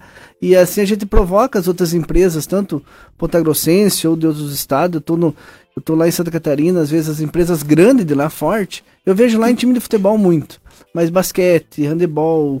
eh, A gente patrocinou esse dia lá em Joinville ah, o futebol de salão, futsal Uhum. do Jack de Joinville. No- Nossa emblema tava lá. Não apareceu em mídias grandes, mas a gente fez para patrocinar o esporte. Não, e assim, eu se eu posso te pedir alguma coisa, diante do que eu tô vendo aí do, do Benhur, e é uma grande verdade que o Benhur fala, cara, incentive em outros esportes. Né? Mas o MM, o. MM tem essa, o Márcio Paulic e tal. E a gente pessoal o recebe futebol feminino ali do. Padre Carlos. A é a Padre única, Carlos, é a única que eu realmente eu vejo que ela tá em sala de aula. Mas o. Que ela mas- levanta o dedinho pra falar. Mas o, é, o Benhur falou do, do, do, do MM e, e o. Como que é o nome? O- Anderson. O Anderson estava mencionando. O MM também não é só no esporte. É, eu, eu fiz um Muito projeto ampla. com os alunos é, de, de mestrado, a gente fez uma plataforma para arrecadar alimentos pra, na época da pandemia. E o Tozeto deixou eu colocar uma caixa lá para arrecadar alimentos. A gente foi doar nas, nas, nas, é, é, nos bairros mais é, necessitados aqui em Ponta Grossa. E o MM, eu fui falar com o Márcio. Márcio, eu preciso de máscara. Porque eu fui numa vila e eu vi umas crianças e falei, por que sem máscara? Não tenho. Alguns não queriam usar mesmo, mas não tinham. Daí eu, eu- ele me deu um monte. Eu falei com, com o pai dele, a gente conhece ele, a minha irmã trabalhou com eles um bom tempo. E daí eu ganhei- ele me, me ajudou muito, muito. Então, assim, não é só na parte, eu acho que Bom, do. Animal, é, a gente doou Olha, agora, final de o semana, limite 200 do Mercado quilos. Móveis aqui 200 já quilos de tá? latinha. Já deu, Ação. já deu, Ação. já deu. Já foi falado demais também, sobre o Mercado Móveis. Vamos parar com esse troço aí. Já deu, chega. Tá? Porque, aliás, tem que conversar com o Mercado Móveis, porque tá, né? Só. Duas horas de programa, uma hora e meia e quarenta e cinco é do Mercado Móveis, viu, Anderson? Hum? É, viu, gente? É o seguinte, eu quero agradecer a presença de todos. Eu queria pedir à professora que nos desse a possibilidade de voltar em outro momento, professora. Eu acho que, inclusive, vou dar uma ideia. Com a senhora trazendo alguns alunos junto, Ótimo. tá? Claro Vamos sim. combinar isso, o Eduardo Vamos. combina com a senhora, a senhora traz alguns alunos para contar de algumas experiências. Vamos ver, quero ver se eu resgato uma cópia do livro lá. Eu vou trazer para você sobre o uso do celular para você dar para seu filho ler. Por favor. Dá pra mim Só ler que- também, que eu tô Por precisando. favor. Traga sim. Por favor, tá? E o livro mesmo, que eu tiro cópia e lhe devolvo porque eu quero que comece a pegar mais o livro na mão. Ela E vai graças ler. a Deus você foi estimula muito Impresso. isso. Muito. A Giovana tava lendo um livro esses dias na cama, eu fiquei tão feliz. Eu falei, filha, que legal. Dizer, não, é ela. E Benhor, eu também quero me despedir de você é, em forma de. É difícil, cara, dizer, fazer uma homenagem pra um amigo, cara. Porque Você já fez? Não, Quando você foi secretário de esporte, você me homenageou Não, eu sei. lá. Aquilo era. um- Eu fui secretário de Estado de Esporte e fizemos, e com muito orgulho, foi um dos primeiros nomes que eu falei lá. Esse cara tem que ter. Ah, reconhecimento." Obrigado. Mas eu quero te fazer uma homenagem diferente hoje. É, pessoal, né? Que quando eu vejo a Graciela com a alegria de treinar, porra. Cara, você não faz ideia a alegria que a Graciela sai do treino. A minha filha de 8 anos. Ela sai do treino de basquete, cara, numa alegria, bicho. Ela entra dentro do carro, ela fala pra mim: Nossa, pai, foi muito legal, fiz uma cesta. Cara, bicho. E isso tem muito a ver com você. É isso, cara. Porque eu vejo lá, quando termina o treino, eu falo sempre pro pessoal lá, pô, esse cara é vocacionado. Uma porrada de criança enchendo o saco. e o cara tá ali, cumprimenta criança por criança no final. É vocação, cara. Então eu vejo lá a Graciela, ela faz que- questão de ficar por último, chegar dar soquinho na tua mão e tal. Então talvez, cara, vocês, professores, viu, professora? Vocês não têm ideia do que vocês representam na vida dos nossos filhos. Por isso tá a minha emoção agora. Porque é uma alegria muito grande ver este sentimento. Então, sinta-se abraçado por muitos pais de filhos que passaram pelas tuas mãos e, em especial, eu hoje divido essa minha emoção com os nossos ouvintes, porque ela é muito verdadeira muito sincera, tá? Você me deve presente, você nunca me deu aquela camisa da NBA, aquele relógio quando você viajava para os Estados Unidos e falou, né, quando eu viajar vou te trazer, você nunca trouxe. Mas é, fico muito feliz, tá bom? Ah, eu que agradeço, João. É, a partir do momento que a gente consegue deixar é, algum legado para as pessoas, é sina- sinal que a nossa missão ela, ela foi cumprida, sabe? Eu não sei, não tenho a fórmula, é o meu jeitão, eu não estudei assim para ter a fórmula correta para trabalhar com as pessoas, especial com as crianças ou com os cadeirantes e tudo mais, mas é, esse tipo de reconhecimento, de fala que você faz, é, ela não tem preço. Entendeu, cara? E eu falo, vou falar uma coisa para você que eu falo para todos os atletas e falo para os pais deles. Os filhos de vocês são meus filhos. E eu tenho muito orgulho dos meus filhos e quero que eles é, continuem sendo felizes e quero fazer a felicidade dos filhos de vocês. Eu só tenho que agradecer o espaço, a oportunidade, né? Tamo junto. Vamos seguir nossa vida. Passou mil coisas na minha cabeça e a gente se emociona. Anderson, um abraço, irmão. Um abraço, obrigado a todos. Estou indo pro linda Santa Catarina hoje. Volto no sexta, mas vou estar escutando aí. Um Ah, abraço Legal, a todos. cara. Tá levando bronzeador? Tô levando uma sunga do. Do super-homem. Meu Deus, meu Deus. Um abraço, irmão. Um abraço. Galera, vale, vá participando no 3025 2000 para você concorrer a um kit do Café Lontrinha. Olha que show, cara. Um café de hein? exportação, mais um, mais um cappuccino. Ah, essa é, chama-se tapete, Tapete higiênico, higiênico. que é, o MM Mercado Móveis, em homenagem a Me perfume. é, perfumado ainda. Perfumado. É, em Homenagem à homenagem Chicória. à Chicória, agora o Mercado Móveis está com esse tapete higiênico. Com... Na loja em frente tem um ponto azul só, tá? Não tem preço melhor, porque Não, eu compro sempre isso. Tá? Tá baratinho. Essa aqui, ó, Tá baratíssimo, R$19,90. Cara. Essa aqui com 30, nesse preço de R$ 59,90, não tem. Ela Tá? tá ali etiqueta 70, mas aí pro MM, quem é cliente, vai pagar 59.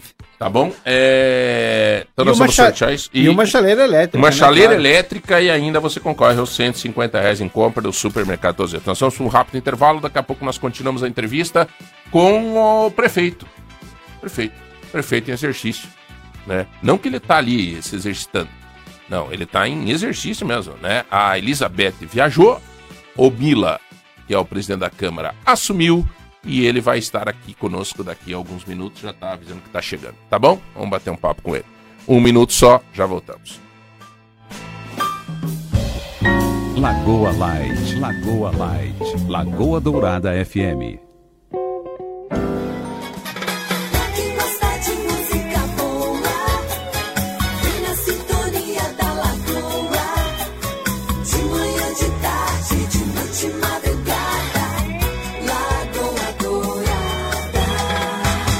Você está ouvindo o Manhã Total, o programa que deixa sua manhã muito mais completa e cheia de informação.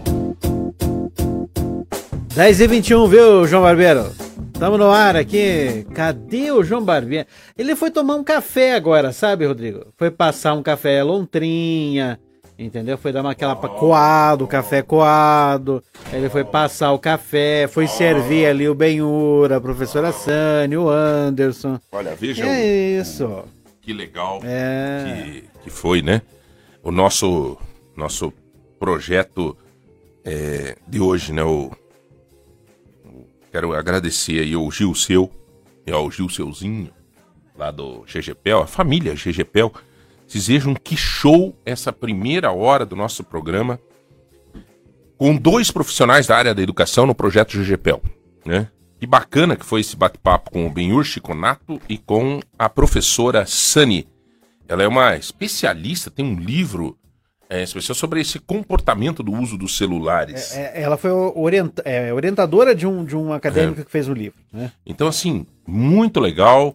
É um projeto fantástico esse nosso projeto que nós estamos fazendo, o projeto GGPEL.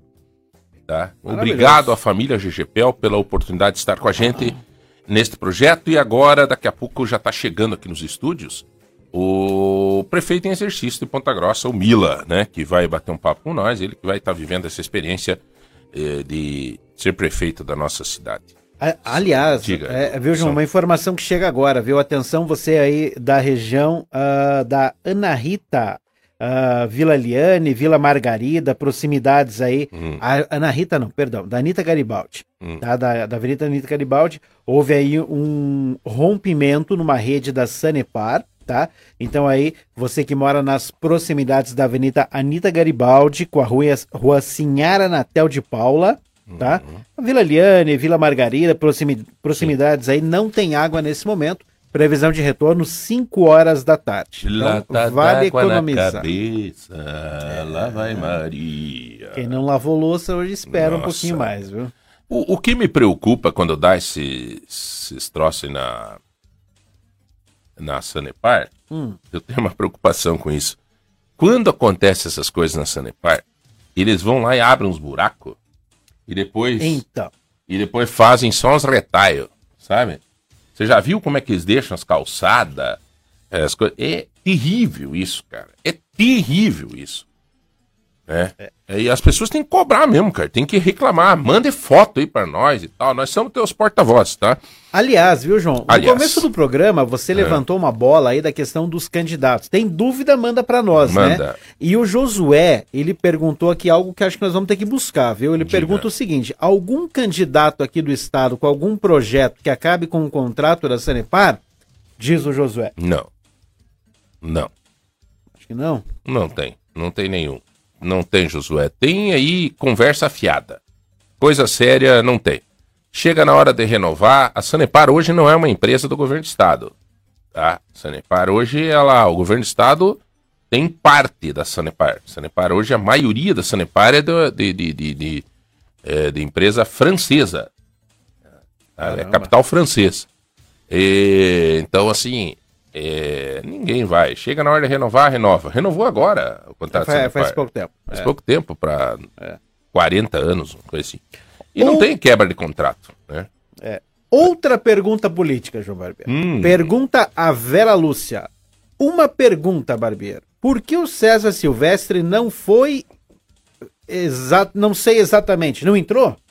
O... Pergunta a Vera É. Lúcia aqui nos nossos grupos. Alguém tá. É, como é que. É... Qual que é a pergunta Então mesmo, vamos lá. Eduardo? Nesse momento, pergunta a Vera Lúcia aqui nos nossos grupos de WhatsApp. Uma pergunta, Barbeiro. Por que o César Silvestre não foi? Não sei exatamente. Não entrou? Vera Pergunta Lúcia, Vera. são 10 e 25 eu vou te responder. O César vai dar uma entrevista para nós aqui. O César está vivendo um momento muito triste da vida pública dele, sem merecer. O César Silvestre foi prefeito dois mandatos em Guarapuava e no último mandato ele acabou com 80% da aprovação. Pense num cara amado lá né, na- naquela cidade, né? E é um cara gente boa. O que, que eu disse para você ontem, voltando de Curitiba? Eu falei, alguma vez você me viu dizendo que o César É não é um verdade. cara ponta firme? É verdade. O César Silvestre, ele foi, ele acreditou no PSDB, ele acreditou no Álvaro, no, no Álvaro Dias, no que não é do PSDB, o Álvaro, do Podemos, mas ele acreditou. Ele acreditou nos antigos amigos do falecido pai dele, ele acreditou no Rossoni, ele acreditou no Beto Richa. Eu vou escrever, eu vou fazer uma escolinha sobre esse tema do César Silvestre, porque é muita sacanagem. E saiu, nossa, o César organizou uma campanha de governador empolgado, tudo, e eu dizia, César, cuidado, que está crescendo muito antes. Por quê? Porque os outros começam a observar ele, os outros eram o Ratinho, principalmente o Ratinho. O que aconteceu? A hora que o César começou a aparecer bem, ele viajou o estado inteiro e correndo, se organizou, tava com casa, equipe, tudo pronto para a campanha de governador. Os caras viram, ó, tá crescendo muito, cara. Se esse cara cresce, ele leva a eleição pro segundo turno, né? Porque daí o Requião, ele o César e o, e o Ratinho levam a eleição pro segundo turno. Vamos decapitar esse caboclo. Aí entrou a maldade. Aí foram no Beto Richa, no Rossoni, no pessoal do PSDB, e entrou a maldade. Aí aquelas velhas amizades, a família. A família começa e termina. Isso, babau. Né? Decapitaram a história de um jovem que tinha vontade de fazer alguma coisa, de discutir política de uma forma séria, tal, tal, tal. Aí deram um, um honra, um mérito para ele. César, sai pro Senado. Ele me disse, João, o que que eu vou fazer, cara, para não, né? E, e, e cortaram, eu vou pro Senado, então. Se reorganizou tudo de novo, tal, tal, tal. Daqui a pouco entrou Álvaro Dias lá em Brasília, negociou, olha, eu dou o Podemos para alguns estados e vocês me dão o PSDB no Paraná, que era o partido do César. E aí, o Álvaro Dias, amigo do César, amigo do falecido pai do César, amigo de todo mundo, o que que aconteceu? E a família começa e termina decapitar o César. César não vai dar, o PSDB lá em Brasília fechou com o o tal, você não vai poder ser candidato ao Senado. E aí o César, mas sai federal. Aí o César foi macho. Pegou e disse o seguinte, César Silvestre, eu não vou sair a federal, porque eu trouxe gente pro partido, dizendo assim, "S- venham pro partido, sai um candidato a deputado federal, eu sou candidato a governador, daqui a pouco vocês permanecem partido, eu sou candidato a senador. Eu não vou sair candidato a federal. Foi o que ele falou, por exemplo, por Jocelito Canto. E um dia eu liguei para ele e disse, César, você vai sair candidato a federal? Ele não, João, eu tenho palavra. Eu falei pro Joselito e tantos outros que eu não sairia candidato a federal. E agora tá passando esse momento lá com a família dele. Ontem à noite eu falei com ele, ele estava com as duas, as crianças dele lá em casa, tá? Ele falou, pô, que momento difícil que eu tô passando, cara, um- como homem público e tal, né? Passar por tudo isso. Mas é a sacanagem da política, tá? É os tapetão, é o jogo sujo da política, que às vezes, é, quando novas lideranças começam a surgir, eles chegam e cortam a cabeça. Essa é a história do César Silvestre, meu querido amigo, que futuramente eu tenho incentivado ele. Eu quero ver o César candidato a algo mais importante no estado do Paraná. Né? Porque eu acredito que ele mantém a palavra, eu acredito que ele é um cara bacana. Agora, isso aí que tá aí, bicho, eu já esperava. Eu dizia, César, cuidado. Não, mas esse cara era amigo do meu falecido pai, amigo da nossa família, impossível que vão me puxar o tapete. A família começa e termina. Acabou, velho. Na política, meu, a gente tem que começar a aprender a separar o joio do trigo. Tá bom? Eu respondi pra. Quem que é ela? Foi pra Vera Lúcia. Vera Lúcia. Tá aí toda a história da caminhada do César Silvestre. Tá Tudo bom? bem. A última de hoje, então, João Barbeiro. A Paula Cristina pergunta: Aline Sleutes vai apoiar o Lula? Pergunta a Paula Cristina, João Barbeiro. Nossa, eu já falei É. sobre isso. Como é que é o nome dela? A Paula Cristina pergunta aqui. Paula Cristina. Eu vou te dizer uma coisa. Essa história é balela, tá? A Aline Sleutz, ela até gravou um vídeo ontem. A Aline, ela é Bolsonaro desde que começou a vida pública dela. Até porque ela é da área do agro, ela é... é tem várias é, vantagens na história da Aline. Ela é mulher, é, né? Ela é, sempre foi defensora do agro, sempre foi... Ela sempre foi muito, muito cristã. A Aline sempre foi muito cristã, sabe? Ela sempre foi muito devota, assim, e, e daí esse discurso todo de família, não sei o que, ela encampou isso com a seriedade, assim como foi César Silvestre, né, da, da- a pureza da política, ela tinha entrado, aí ela se, é, sou Bolsonaro, Bolsonaro, Bolsonaro, e ela ficou Bolsonaro e é Bolsonaro e vai ser Bolsonaro. Se o PROS, partido dela, lá em Brasília, nessas brigas judiciais que está tendo, caçarem a candidatura do Pablo Marçal, que é candidato a presidente do PROS, e o PROS for com o Lula, o PROS assinou aqui no Paraná a liberação deste partido para ir com o Ratinho com o Bolsonaro. E a Aline vai de qualquer forma, ela me disse ontem, inclusive. Eu não largo mão da minha linha reta que sempre foi. Eu sou Bolsonaro e, e- e sempre serei. A minha candidatura está mantida no Senado do Paraná junto com o Bolsonaro. Se o PROS lá em Brasília fechar com o Lula, o problema é deles. Aqui no Paraná, eu vou com o Bolsonaro. É o que a Aline Sleutz se posicionou e não poderia ser diferente, porque hoje não se divide mais o nome da Aline e do Bolsonaro. Até, aliás, o Bolsonaro também, nos bastidores aí, eu acho que vai acabar apoiando a Aline Sleutz. Aliás, a Aline Sleps que teve as redes sociais hackeadas ontem à noite, viu, João Barbeiro? Opa, notícia Notícia, do do, Portal do de Conta. Ponta News, exatamente. Ela teve aí as redes so- sociais hackeadas ontem. O pessoal trabalhou aí durante toda a madrugada para tentar recuperar as redes aí. Ah, ela mesma Olha, gravou um vídeo contando aí na internet como foi essa O- situação. A Aline interprete bem o que eu vou falar, né? Todo mundo que tá escutando, né? Mas tem um ditado popular que diz assim: cachorro morto ninguém chuta. É verdade. Tá. É verdade. Então, você tão hackeando e tal, é porque a Aline tá começando a mexer com gente grande e ela tá correndo o estado, tá? Ela tá querendo, obviamente, nessa correria, se credenciar aí, tá na cabeceira e de repente lá no final todo mundo vai com ela contra o Boro. Então, sei lá, vamos esperar pra ver e nós vamos relatando tudo aqui pra vocês. E tem dúvida, pergunta que o João Barbeiro responde. Amanhã a gente responde a tua, tá, Rafael? Se o Jorge Samek tá no jogo. Amanhã a gente responde o Tá Rafael bom, aí. Senão nós ficamos, né? Mas vão mandando pergunta. A, a ideia é o seguinte, até Edu, nós até podemos fazer um, alguma coisinha assim, Aham. que eu achei muito legal essa ideia, cara. Tem pergunta? Tem, tem dúvida? Pergunte.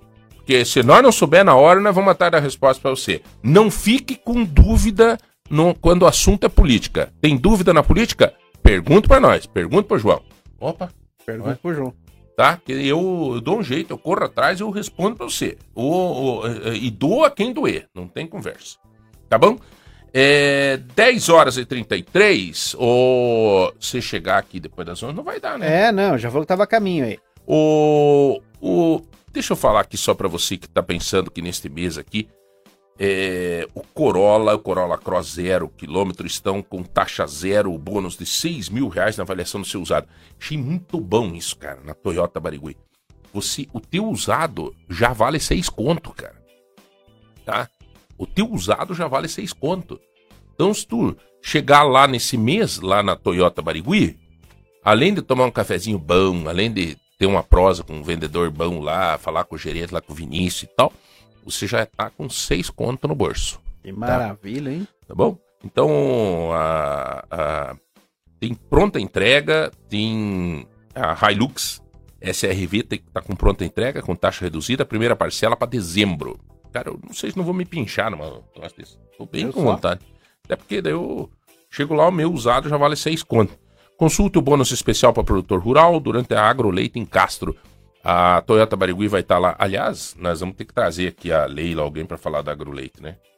É, vamos, porque a Agroleite é um dos eventos mais importantes que tem é, no Brasil inteiro, né? Um evento nacional, Castro é a capital do leite. É, consulte a condição do, do- no site Toyota, barigui.com.br. Toda a linha tem 5 anos de garantia, juntos salvamos vida e você chega com 6 contas no bolso lá, que é o bônus que tá dando no seu usado Toyota Barigui. Tudo bem. Intervalo rapidinho, na volta, o prefeito Mila tá aí. Já tá chegando mesmo? Tá chegando. É, então tá bom. Valeu. Já Um voltamos. Lagoa Dourada FM. O futuro começa aqui.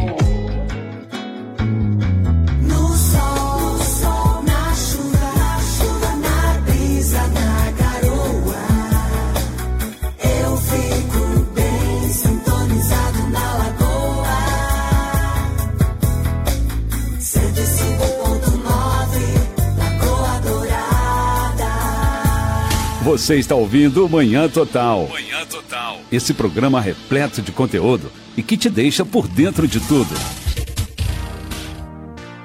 10h37, estamos de volta, viu, João? 10 horas e 37 minutos, estamos de volta. É, tá aqui no estúdio já com a gente. Ô, veio vestido de prefeito, cara. Ô, a Mila. Hã? Senta ali, Mila, senta ali.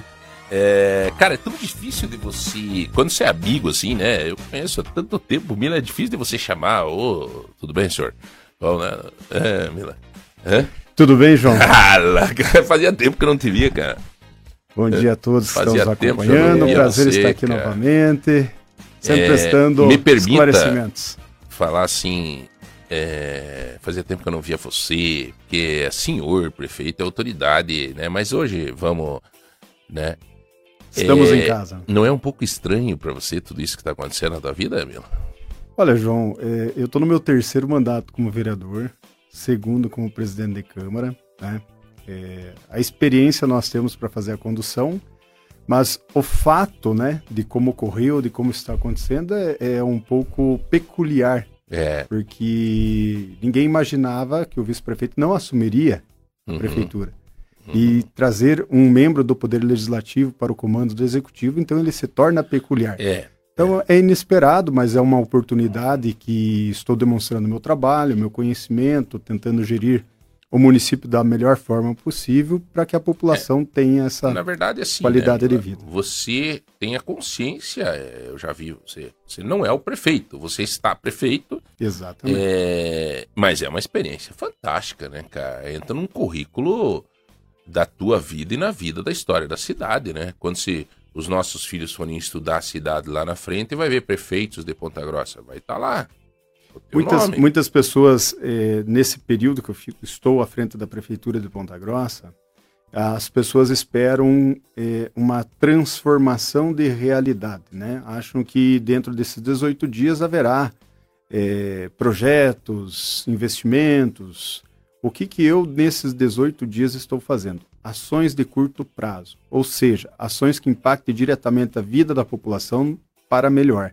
Então, são ações policiais, na parte da segurança pública, na parte da saúde, é visita nas unidades, nas UPAs, fazendo ações imediatas para que essas ações possam eh, beneficiar a população de uma maneira mais rápida.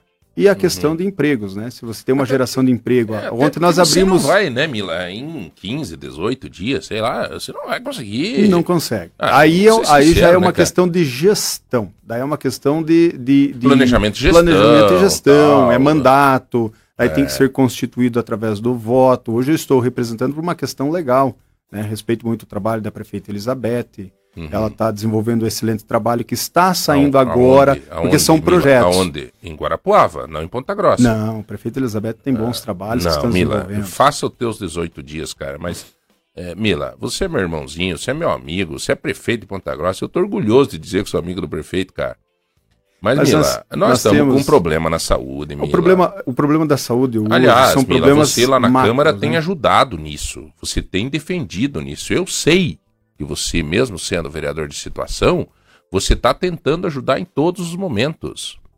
Eu sei É, o, disso. no- o nosso objetivo é justamente isso: fazer uma junção de várias pessoas com conhecimentos para auxiliar justamente o setor que mais está precisando, que é a saúde. Saúde todos sabem e a grande demanda que nós temos da área de saúde é de média e alta complexidade, que são cirurgias. Isso demanda de uma estrutura maior, que são os hospitais regionais, hospitais das regiões como Santa Casa, como o próprio Bom Jesus, que nós não temos vagas. Então a população hoje que está nos ouvindo sabe da dificuldade que tem ou está passando numa cirurgia que não consegue Mas, e que viu, isso demanda não uma temos estrutura. vagas porque fechou o hospital municipal. Mas fechou hospital- 45 vagas. O Hospital Municipal hoje, até nós teremos uma visita no Hospital Municipal. Eu, como prefeito eh, em exercício, estarei no Hospital Municipal, vendo qual é a dificuldade. Todos sabem que não existe a possibilidade de abertura no hospital des- dentro desses dias que eu estou Não, claro. como prefeito. Isso é vai tomente. abrir. Sei nem se vai abrir. Isso aí quem vai decidir é a prefeita lá na frente. É a prefeita né? que tomará uma decisão. Mas nós não deixaremos de fazer uma análise de todas essas situações para posteriormente, quando a prefeita retornar, dar todas essas opiniões num momento que eu estive Com na mais gestão propriedade, com né? mais propriedade. Isso no entanto, legal eu fiz, tá falando aí, cara. no Legal, entanto, eu fiz parabéns, isso, Isso é legal. é, você é relacionado à segurança pública. Você já fazia isso Como vereador. Daí agora você está dentro do sistema. Você vai poder ver muito mais tudo isso. E a hora que ela chegar, você diz assim, Elizabeth, o troço tá assim, ó. Tá aqui, ó. Agora você vire. É você que é prefeito. Eu vou voltar lá. Eu vou ter que cobrar isso lá na Câmara. É, então, são essas situações que nós queremos demonstrar. Estou conversando com muitos funcionários públicos, visitando todos os departamentos. Pela manhã eu chego na prefeitura, entro pela porta da frente, cumprimento o servidor da praça, cumprimento os servidores do departamento de urbanismo, estou falando com o pessoal do CTM, estou indo em outros departamentos jurídicos, RH, tenho que passar no RH. Para quê? Eu preciso escutar o servidor para que posteriormente eu possa apresentar soluções. Não basta eu, como parlamentar, fazer somente críticas ou cobranças e não apresentar uma solução. Então, nesse momento, é o que eu estou fazendo. Né? Perfeito. Estarei nas unidades de saúde. sim, no dia que eu falei com você, você me disse, ó, eu vou aproximar, tentar aproximar isso daí. Eu falei pra você assim, Mila, extraordinário, cara, porque a prefeitura tá distante das pessoas. Muito legal o que você está fazendo nesse sentido. Porque você não tem. Mila, vamos falar a verdade, não tem como nesses 18 dias você. Então, você tem que fazer mais o que você está fazendo. A questão humana mesmo, né? A, a aproximação, estar aqui falando com a gente. Cara, eu quero te agradecer, É, uma, bicho. uma das situações, até peço desculpas pelo horário, nós estávamos no curso de formação do Corpo de Bombeiros, hoje mais 19 policiais do Corpo de Bombeiros estarão na ativa, é um curso de formação. Estivemos da Polícia Militar 344 policiais que estão ingressando no curso de formação também. E hoje foi muito prazeroso participar, porque, veja, nós estamos, está chovendo, momento de chuva, que quem fica de prontidão é a Defesa Civil e o Corpo de Bombeiros. É o que está pronto até no discurso que teve lá. O próprio coronel do Corpo de Bombeiros falou para os, as pessoas que estão iniciando o curso, falaram, olha, prestem atenção, porque nesse momento, quando cai uma gota de água, vocês têm que estar atentos. A qualquer momento pode depender aí uma vida, de um salvamento do Corpo de Bombeiros, um acidente. Então, esse tipo de coisa, esta aproximação de instituições, da população pontagrossense, de servidores públicos municipais e principalmente também a aproximação da Câmara Municipal, é o momento de transição que eu estou fazendo nesses 18 dias, escutando as pessoas. Estaremos no, nós vamos preceder agora, João, uma licitação do transporte coletivo público, que está sendo feita a, a lei que vai nortear o próxima licitação do transporte público. Qual é o momento melhor do que esse de estar no terminal escutando a população? Uma pranchetinha anotando qual que é a dificuldade, o que, que você tem de bom, o que, que você precisa. Porque no passado. e- enquanto vereador, você não tinha que também fazer isso? Então, É, eu fiz isso como vereador. Aliás, Mila, tem uma pergunta. De- só- antes de você perguntar, só assim, te falar, nesses 18 dias eh, você vai conseguir fazer o que você prometeu. Tá aqui, ó. Desculpa, vou ler, vou dar o nome Leia lá. É Erickson. Arroba Erickson, deve, é o nome dele, com K, Erickson. É, tá dizendo o seguinte: você prometeu junto com o Marcelo Rangel o nosso terminal aqui na Santa Paula. Vai fazer isso nesses 18 dias?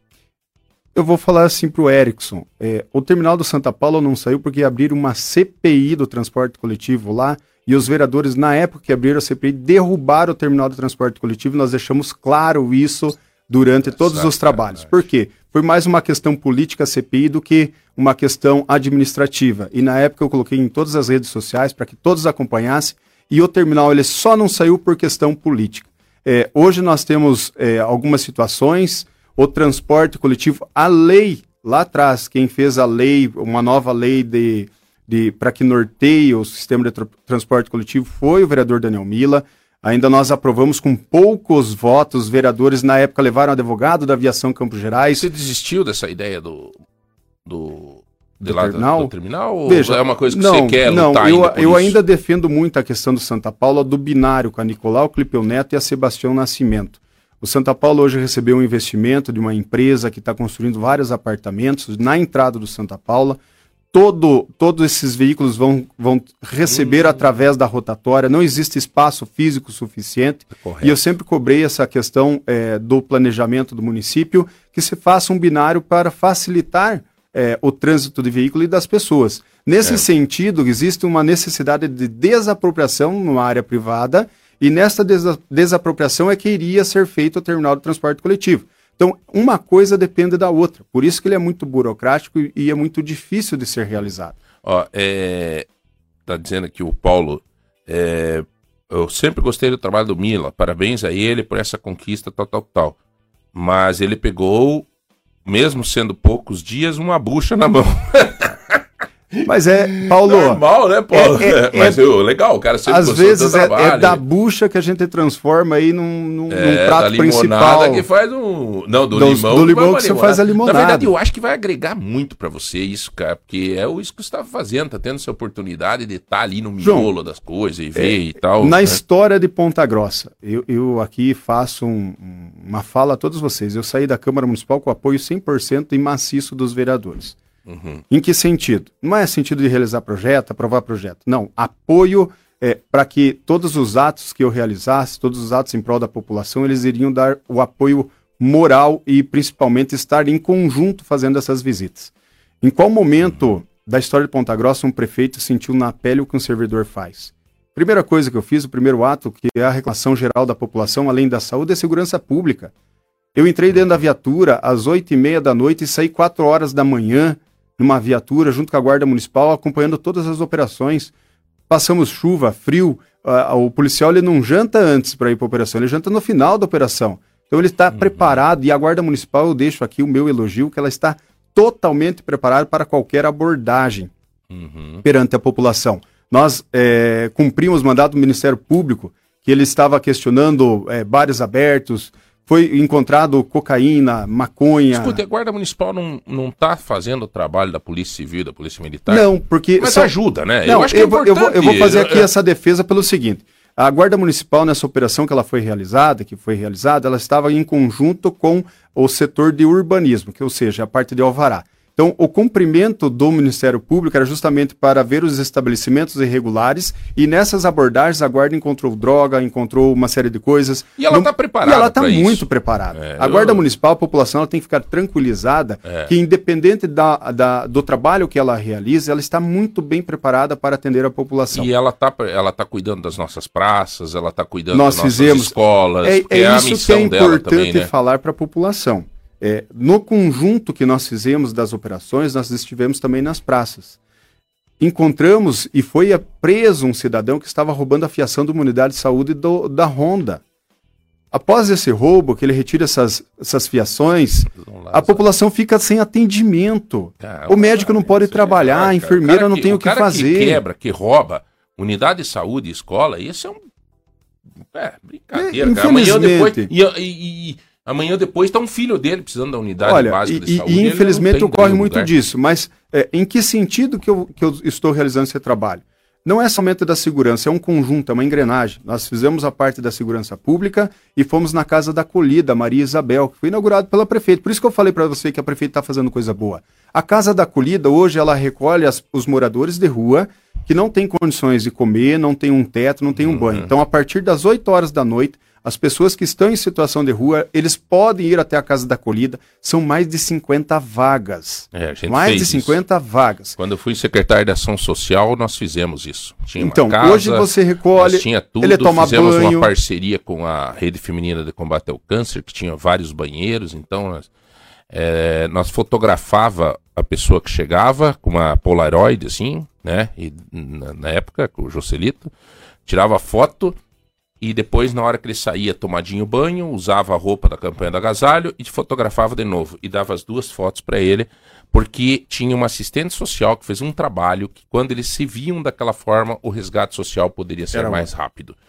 Foi muito legal. Hoje, João, E legal, hoje nós estamos é- fazendo além dessa situação, porque a partir do momento que essa pessoa entra na casa da acolhida, além dela ter o banho, fazer a oração, agradecer a Deus, que é a primeira coisa que ele tem que fazer, é, a pessoa tem que ter fé, ela tem que é, se apegar a alguém para É. dar continuidade. Não só nessa situação, João, é, nós estamos vendo também a questão da assistência social da continuação. Não é somente um pouso, dormir e comer. Não, nós temos que dar continuidade. E eu conversei com essas pessoas, esses moradores de rua, e perguntei da onde que eles eram. A grande maioria de fora da cidade. Eu falei, o que, que você faz em Ponta Grossa? Ele falou, olha, nós moradores de rua conversamos um com o outro. E todo mundo fala que Ponta Grossa é uma cidade colhedora. O povo eh, nos dá assistência, diz que eles vão dar comida na madrugada.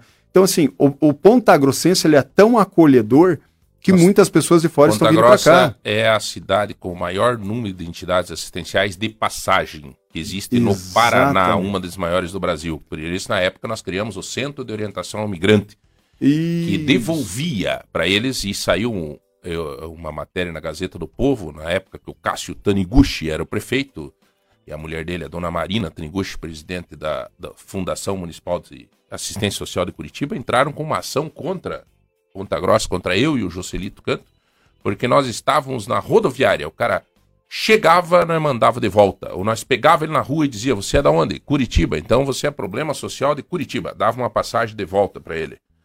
E ele ia para Curitiba e nós avisava Curitiba, tá chegando aí o fulano que é daí para vocês resolver a bucha de vocês. Ganhamos ação no Ministério Público na época. É, hoje já é mais difícil, né? Hoje não consegue, mas consegue fazer isso. Ao contrário, hoje a gente está tentando incluir esse cidadão na sociedade. Tentando buscar uma vaga de emprego, qualificá-lo. Abrimos ontem a semana de qualificação profissional, mais de Muito 900 vagas. Muito bom. Elogiamos ontem isso. Até eu falei, ó, o Mila teve sorte, né? Porque vira prefeito nesse projeto agora, né? Sim, sim são, são oportunidades. E olha, é, você foi secretário de assistência social. Na história de Ponta Grossa, foi a primeira semana de qualificação profissional inclusiva, com intérprete de línguas, e estavam lá pessoas com deficiências auditivas participando do curso de qualificação. Isso tá- é muito tá importante me para a tem sociedade. Muita Tem pergunta. muita pergunta aqui, Mila. Eu tô vendo. sobre- Mila, é, nós temos Muito. Messa Febre com nós aqui, Muito, Mila. Nós temos. muito. Hoje eu fiz um desafio aqui. Nós temos 10 grupos de WhatsApp formados do Manhã Total. 10, um lá em Telêmaco e, e 10 aqui. É, hoje nós estamos com a meta de fechar o 11 primeiro. Então a gente sente nos grupos a necessidade que está acontecendo na cidade. A gente sente, quando os caras começam a falar muito de saúde, saúde, saúde, eu, eu digo pro Edu, Edu, vamos trazer alguém de saúde. A dificuldade que a gente tem com a prefeitura, e se isso você puder dar andamento, ou ver o que está acontecendo, quanto- quantos meses nós demoramos para trazer a prefeita Elizabeth aqui? Há cinco meses. Nós demoramos De cinco convite, meses de mandando e-mail e convite. E o dia que ela teve aqui, eu disse, Elizabeth, você é minha amiga. Você convive, você já esteve na minha casa e eu estive na tua. Você é amiga da minha esposa. Por que que você não vinha aqui? E ela disse assim pra mim, eu não sabia. É uma- é- Não chega. Não tá Então. che- não chega. Então, isso é uma coisa pra você ver. João, eu, eu, Não chega. Você tá é esta indo a oportunidade que eu quero, é, a gestão, para que todos saibam, gestão é Elizabeth Schmidt. Ponto. Mila está, neste momento, como prefeito, representando o Poder Legislativo e tudo que estiver no meu alcance, por isso que é um momento, um período curto, que eu estou fazendo muitas visitas, entendendo a população, conversando com eles, independente do fato. Ah, mas só está conversando? Não, estou conversando e agindo. Eu estou fazendo. Legal. Mila, ó, você falou de estar conversando com a população, eu tô, eu tô respondendo, mas tem mais de 30 perguntas aqui, todas voltadas ao asfalto no centro da cidade. Correto. É, eu queria entender como é, como é que é teu posicionamento sobre isso aí. Obviamente não foi uma, uma decisão única, exclusivamente tua, mas, né, é, é, o pessoal, eu vou pegar aqui a do Oswaldo. sofrendo nos É, eu vou pegar do. Pergunto pro prefeito por que estão fazendo asfalto no centro da cidade, os bairros todos esburacados, poeira, barro, enfim, é, é, é, é o Mas, resumo viu, de gente, todo primeiro mundo. vamos aqui. ser, vamos ser justos com Mila. Isso não tem, não é culpa do Mila, é, viu, então, Eu meu assumi nobre? a gestão há dois dias. Não é culpa do Mila. é Talvez se o Mila questão- fosse prefeito, ele iria agir de uma forma diferente. Isso. Mas você vem, Não é você falou culpa dele. conversado com as pessoas, você vem sentindo isso eu também? tenho conversado. Quando a gente fala sobre questão de pavimentação, é algo que impacta diretamente ao cidadão que está na frente da sua residência. É, e, e nada mais justo cidadão que é uma qualidade de vida, né? Porque quando você fala de uma rua é, sem pavimentação, você tem dois problemas extremos. Ou é muito pó ou é muito barro. Não existe um dia que a rua está perfeita. Fala assim, hoje a minha rua está boa. Não, se não chove, é- faz pó. E se chove, você tem barro. Então, é, muitas pessoas, e nós fizemos um trabalho muito grande, eu fiz muitas reuniões através da CPS, Companhia Ponta Grossense de Serviço, para a venda de pavimentação, e muitas vias saíram através de venda de pavimentação. Hoje nós estamos tendo a oportunidade que houve vários projetos que eu voltei como vereador, o último foi de 100 milhões de reais, que são financiamentos através do Finisa para que a prefeitura pudesse fazer a pavimentação nas vias sem a contratação através da CPS. Então isso está ocorrendo. Dentro desses valores dos 100 milhões, e isso eu vou falar assim, o que eu, Mila, presidente da Câmara, vivenciei e conheço sobre essa questão de pavimentação, não como gestor nesse momento do- da prefeitura. Perfeito, perfeito. É, as situações realizadas no centro da cidade são porque em determinadas vias existe muita trafegabilidade de veículos. Então você passa muito mais veículos nessa via do que na via do bairro. Então você tem uma reclamação maior no centro em vias que há uma necessidade de pavimentação. Isso não justifica que as vias do bairro não necessitem. Existem projetos pela Secretaria de Planejamento que estão sendo realizados. Foi lançado em vários bairros pavimentações primárias que não existiam para atender a população. Nossa cidade, e isso foi um erro, e eu alterei a lei em conjunto com os vereadores quando eu entrei na Câmara Municipal em 2012, uma lei que previa que novos loteamentos tenham a obrigatoriedade de pavimentar e dar estrutura para a população. E na Então, época assim, é um justo a gente deixar nisso. claro que a Câmara Municipal também trabalha.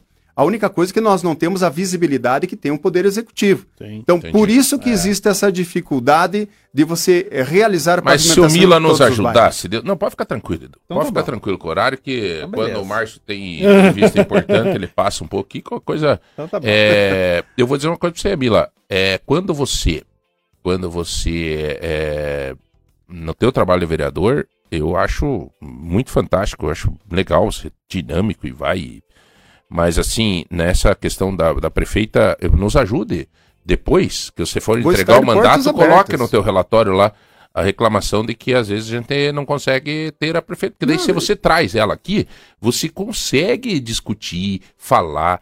Aliás, Mila, o doutor Henrique, ó, sou advogado, conheço bastante os bastidores da política, parabenizo o Mila, acho ele um cara muito dinâmico é, e gostaria de, para, em primeiro lugar, parabenizá-lo.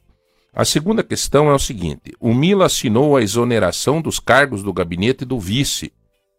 É, foi assinado por ele. E por que, que ele não exonerou os funcionários, então, dele? Doutor Henrique, eu vou só dar um pitáculo aqui. O Henrique vai ficar, o, Mila vai ficar 12 dias, 18 dias, né? Diferente do vice. Agora, eu não sei se o vice também tinha continuidade de trabalho. É, eu, eu- acho que não deveriam eu ter posso- exonerado a equipe é, dele. Agora, não posso foi você, responder você assinou isso? Você estava pronto já ou foi Não, você isso que é uma exonerou? decisão minha como gestor. E eu, como gestor, sempre fui muito rigoroso. Não sei se é o doutor Henrique Nemberg que fez o questionamento. Não sei, cara. É, mas eu vou respondê-lo com muita tranquilidade.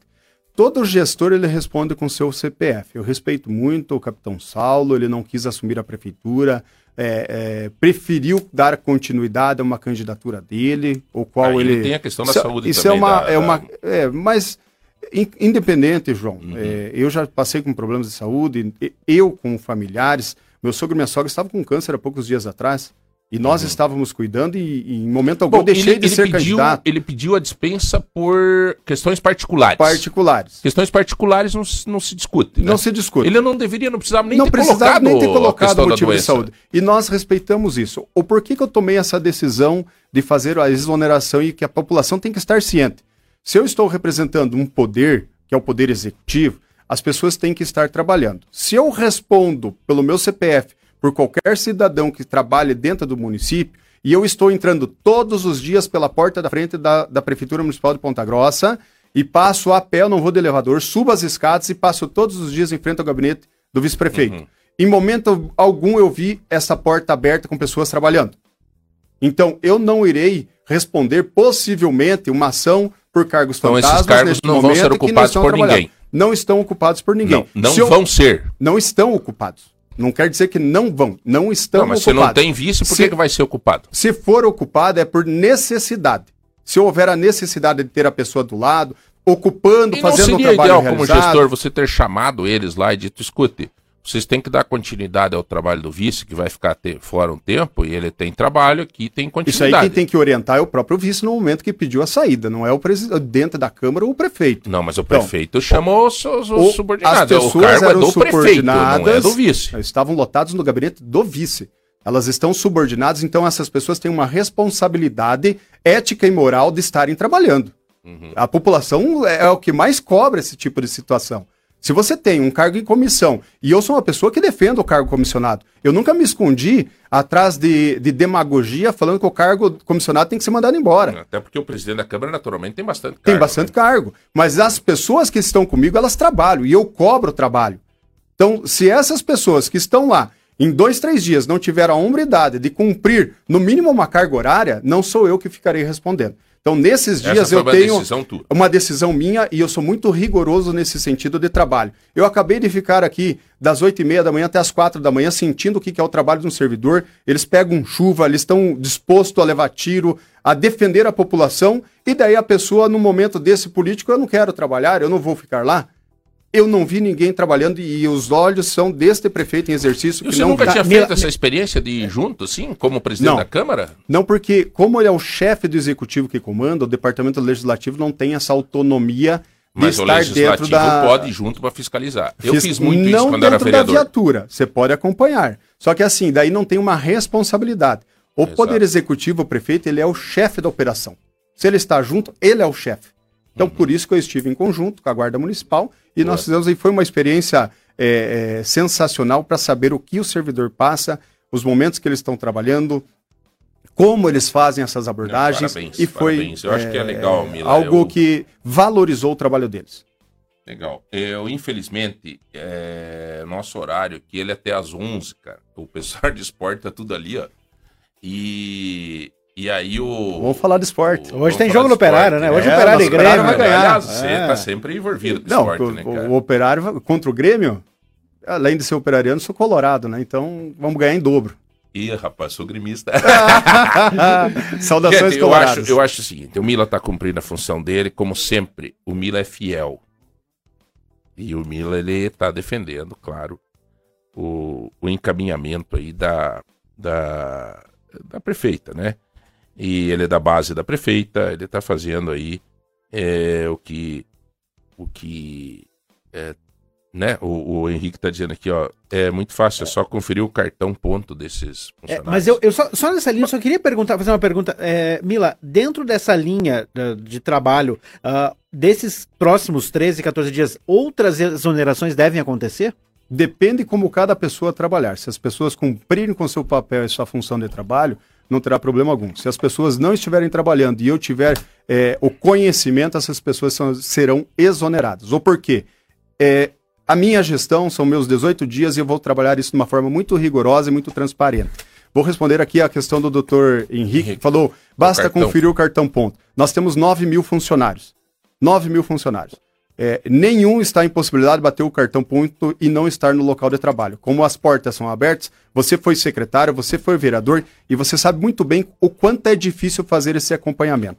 É uma decisão minha, é, é, Tá tomada é acabou. unilateral, está tomada e eu não retorno desta decisão. Independente de quais são as opiniões favoráveis ou contrárias, Uhum. eu, como gestor nesse momento, tenho uma linha rigorosa de trabalho, ou trabalha ou está exonerado. Então, eu vou manter esse ponto. É claro que, após o retorno da prefeita Elizabeth, ela toma a está decisão exonerado. que ela quiser. Boa, o título da matéria do portal. Mila, cara, eu sei que você tá extremamente corrido nesses 18 dias, mas a hora que você quiser, depois, inclusive, certeza. como presidente da Câmara, eh, sinta-se em casa, cara, tá? Estarei aqui. Venha, cara, venha Até mesmo, para falar como foi essa experiência, essa É, depois, se você quiser voltar como presidente da Câmara para contar dessa Eu- experiência. e João, tal. eu quero deixar claro aqui para a população e para vocês, eu nunca me eximi de uma reportagem, É eu nunca me eximi de um trabalho, eu posso errar, mas eu nunca deixarei de trabalhar pela cidade de Ponta Grossa ou fazer corpo mole em Isso é relação a verdade. qualquer Toda vez situação. que a gente te chamava para falar, você tá sempre, sempre aí e sempre responde. E é por isso que eu gosto de, de, de, de- de você. Eu tenho consideração, porque você teve sempre respeito pela gente, pela imprensa e tudo. Então isso é muito bacana. Vamos ficar à disposição de vocês. Mila, boa Obrigado a sorte, todos. parabéns. Imagine que orgulho. Como é que você tá com quantos filhos? Um, Um piá? um piá de 12 anos. Imagine que orgulho Ah, do lindo, teu piá, rapaz. lá na frente da vida dele, ele olhar na história de Ponta Grossa e ver o nome do pai que foi prefeito. Então, parabéns, cara. João, sabe, é, o- a é teus importante pais. você falar isso. É, eu gostaria que, independente se são 18, um ou dois dias, eu gostaria de que as pessoas olhassem para mim e falassem assim: ele ficou um dia, mas fez decisões corretas. Eu não, não importa a quantidade de dias, o que eu não posso é fazer coisas erradas que Mas, viu, prejudiquem Mila, a Só população. cuidar pra não querer eh, secar o gelo, tá? Ele não seca, Não seca. tá bom? Mas nós temos bastante Você- pano para você- tentar segurar Você essa água aí. trabalha, você, você tem o teu trabalho que ele tem que ser registrado e eu registro. Você tem um bom trabalho. Parabéns. Obrigado. Tá. Agradeço. Valeu. Vamos pro sorteio, rápido. Sorteio rapidinho. Então vamos lá, João. Sorteio rapidinho aí. vamos sortear? Vamos sortear aí o kit Café Lontrinha. Tá saindo aí pro Ok. final do telefone 0917. A Terezinha levou o kit Café Lontrinha. Terezinha, quem mais? Tapete higiênico, viu, João? Pacote presente do MM. Tá saindo pro final do telefone 3114. A Maria participou e tá levando. E, o... E a chaleira elétrica. Chaleira elétrica do MM Mercado Móveis. Final do telefone 4167 foi pra Ana Carneiro. Aninha, parabéns. Daqui a pouco o Edu liga. Fiquem com Deus. Até amanhã. Fé e coragem. e Vamos pra frente. Tchau, tchau. Você está com a melhor. Lagoa Dourada FM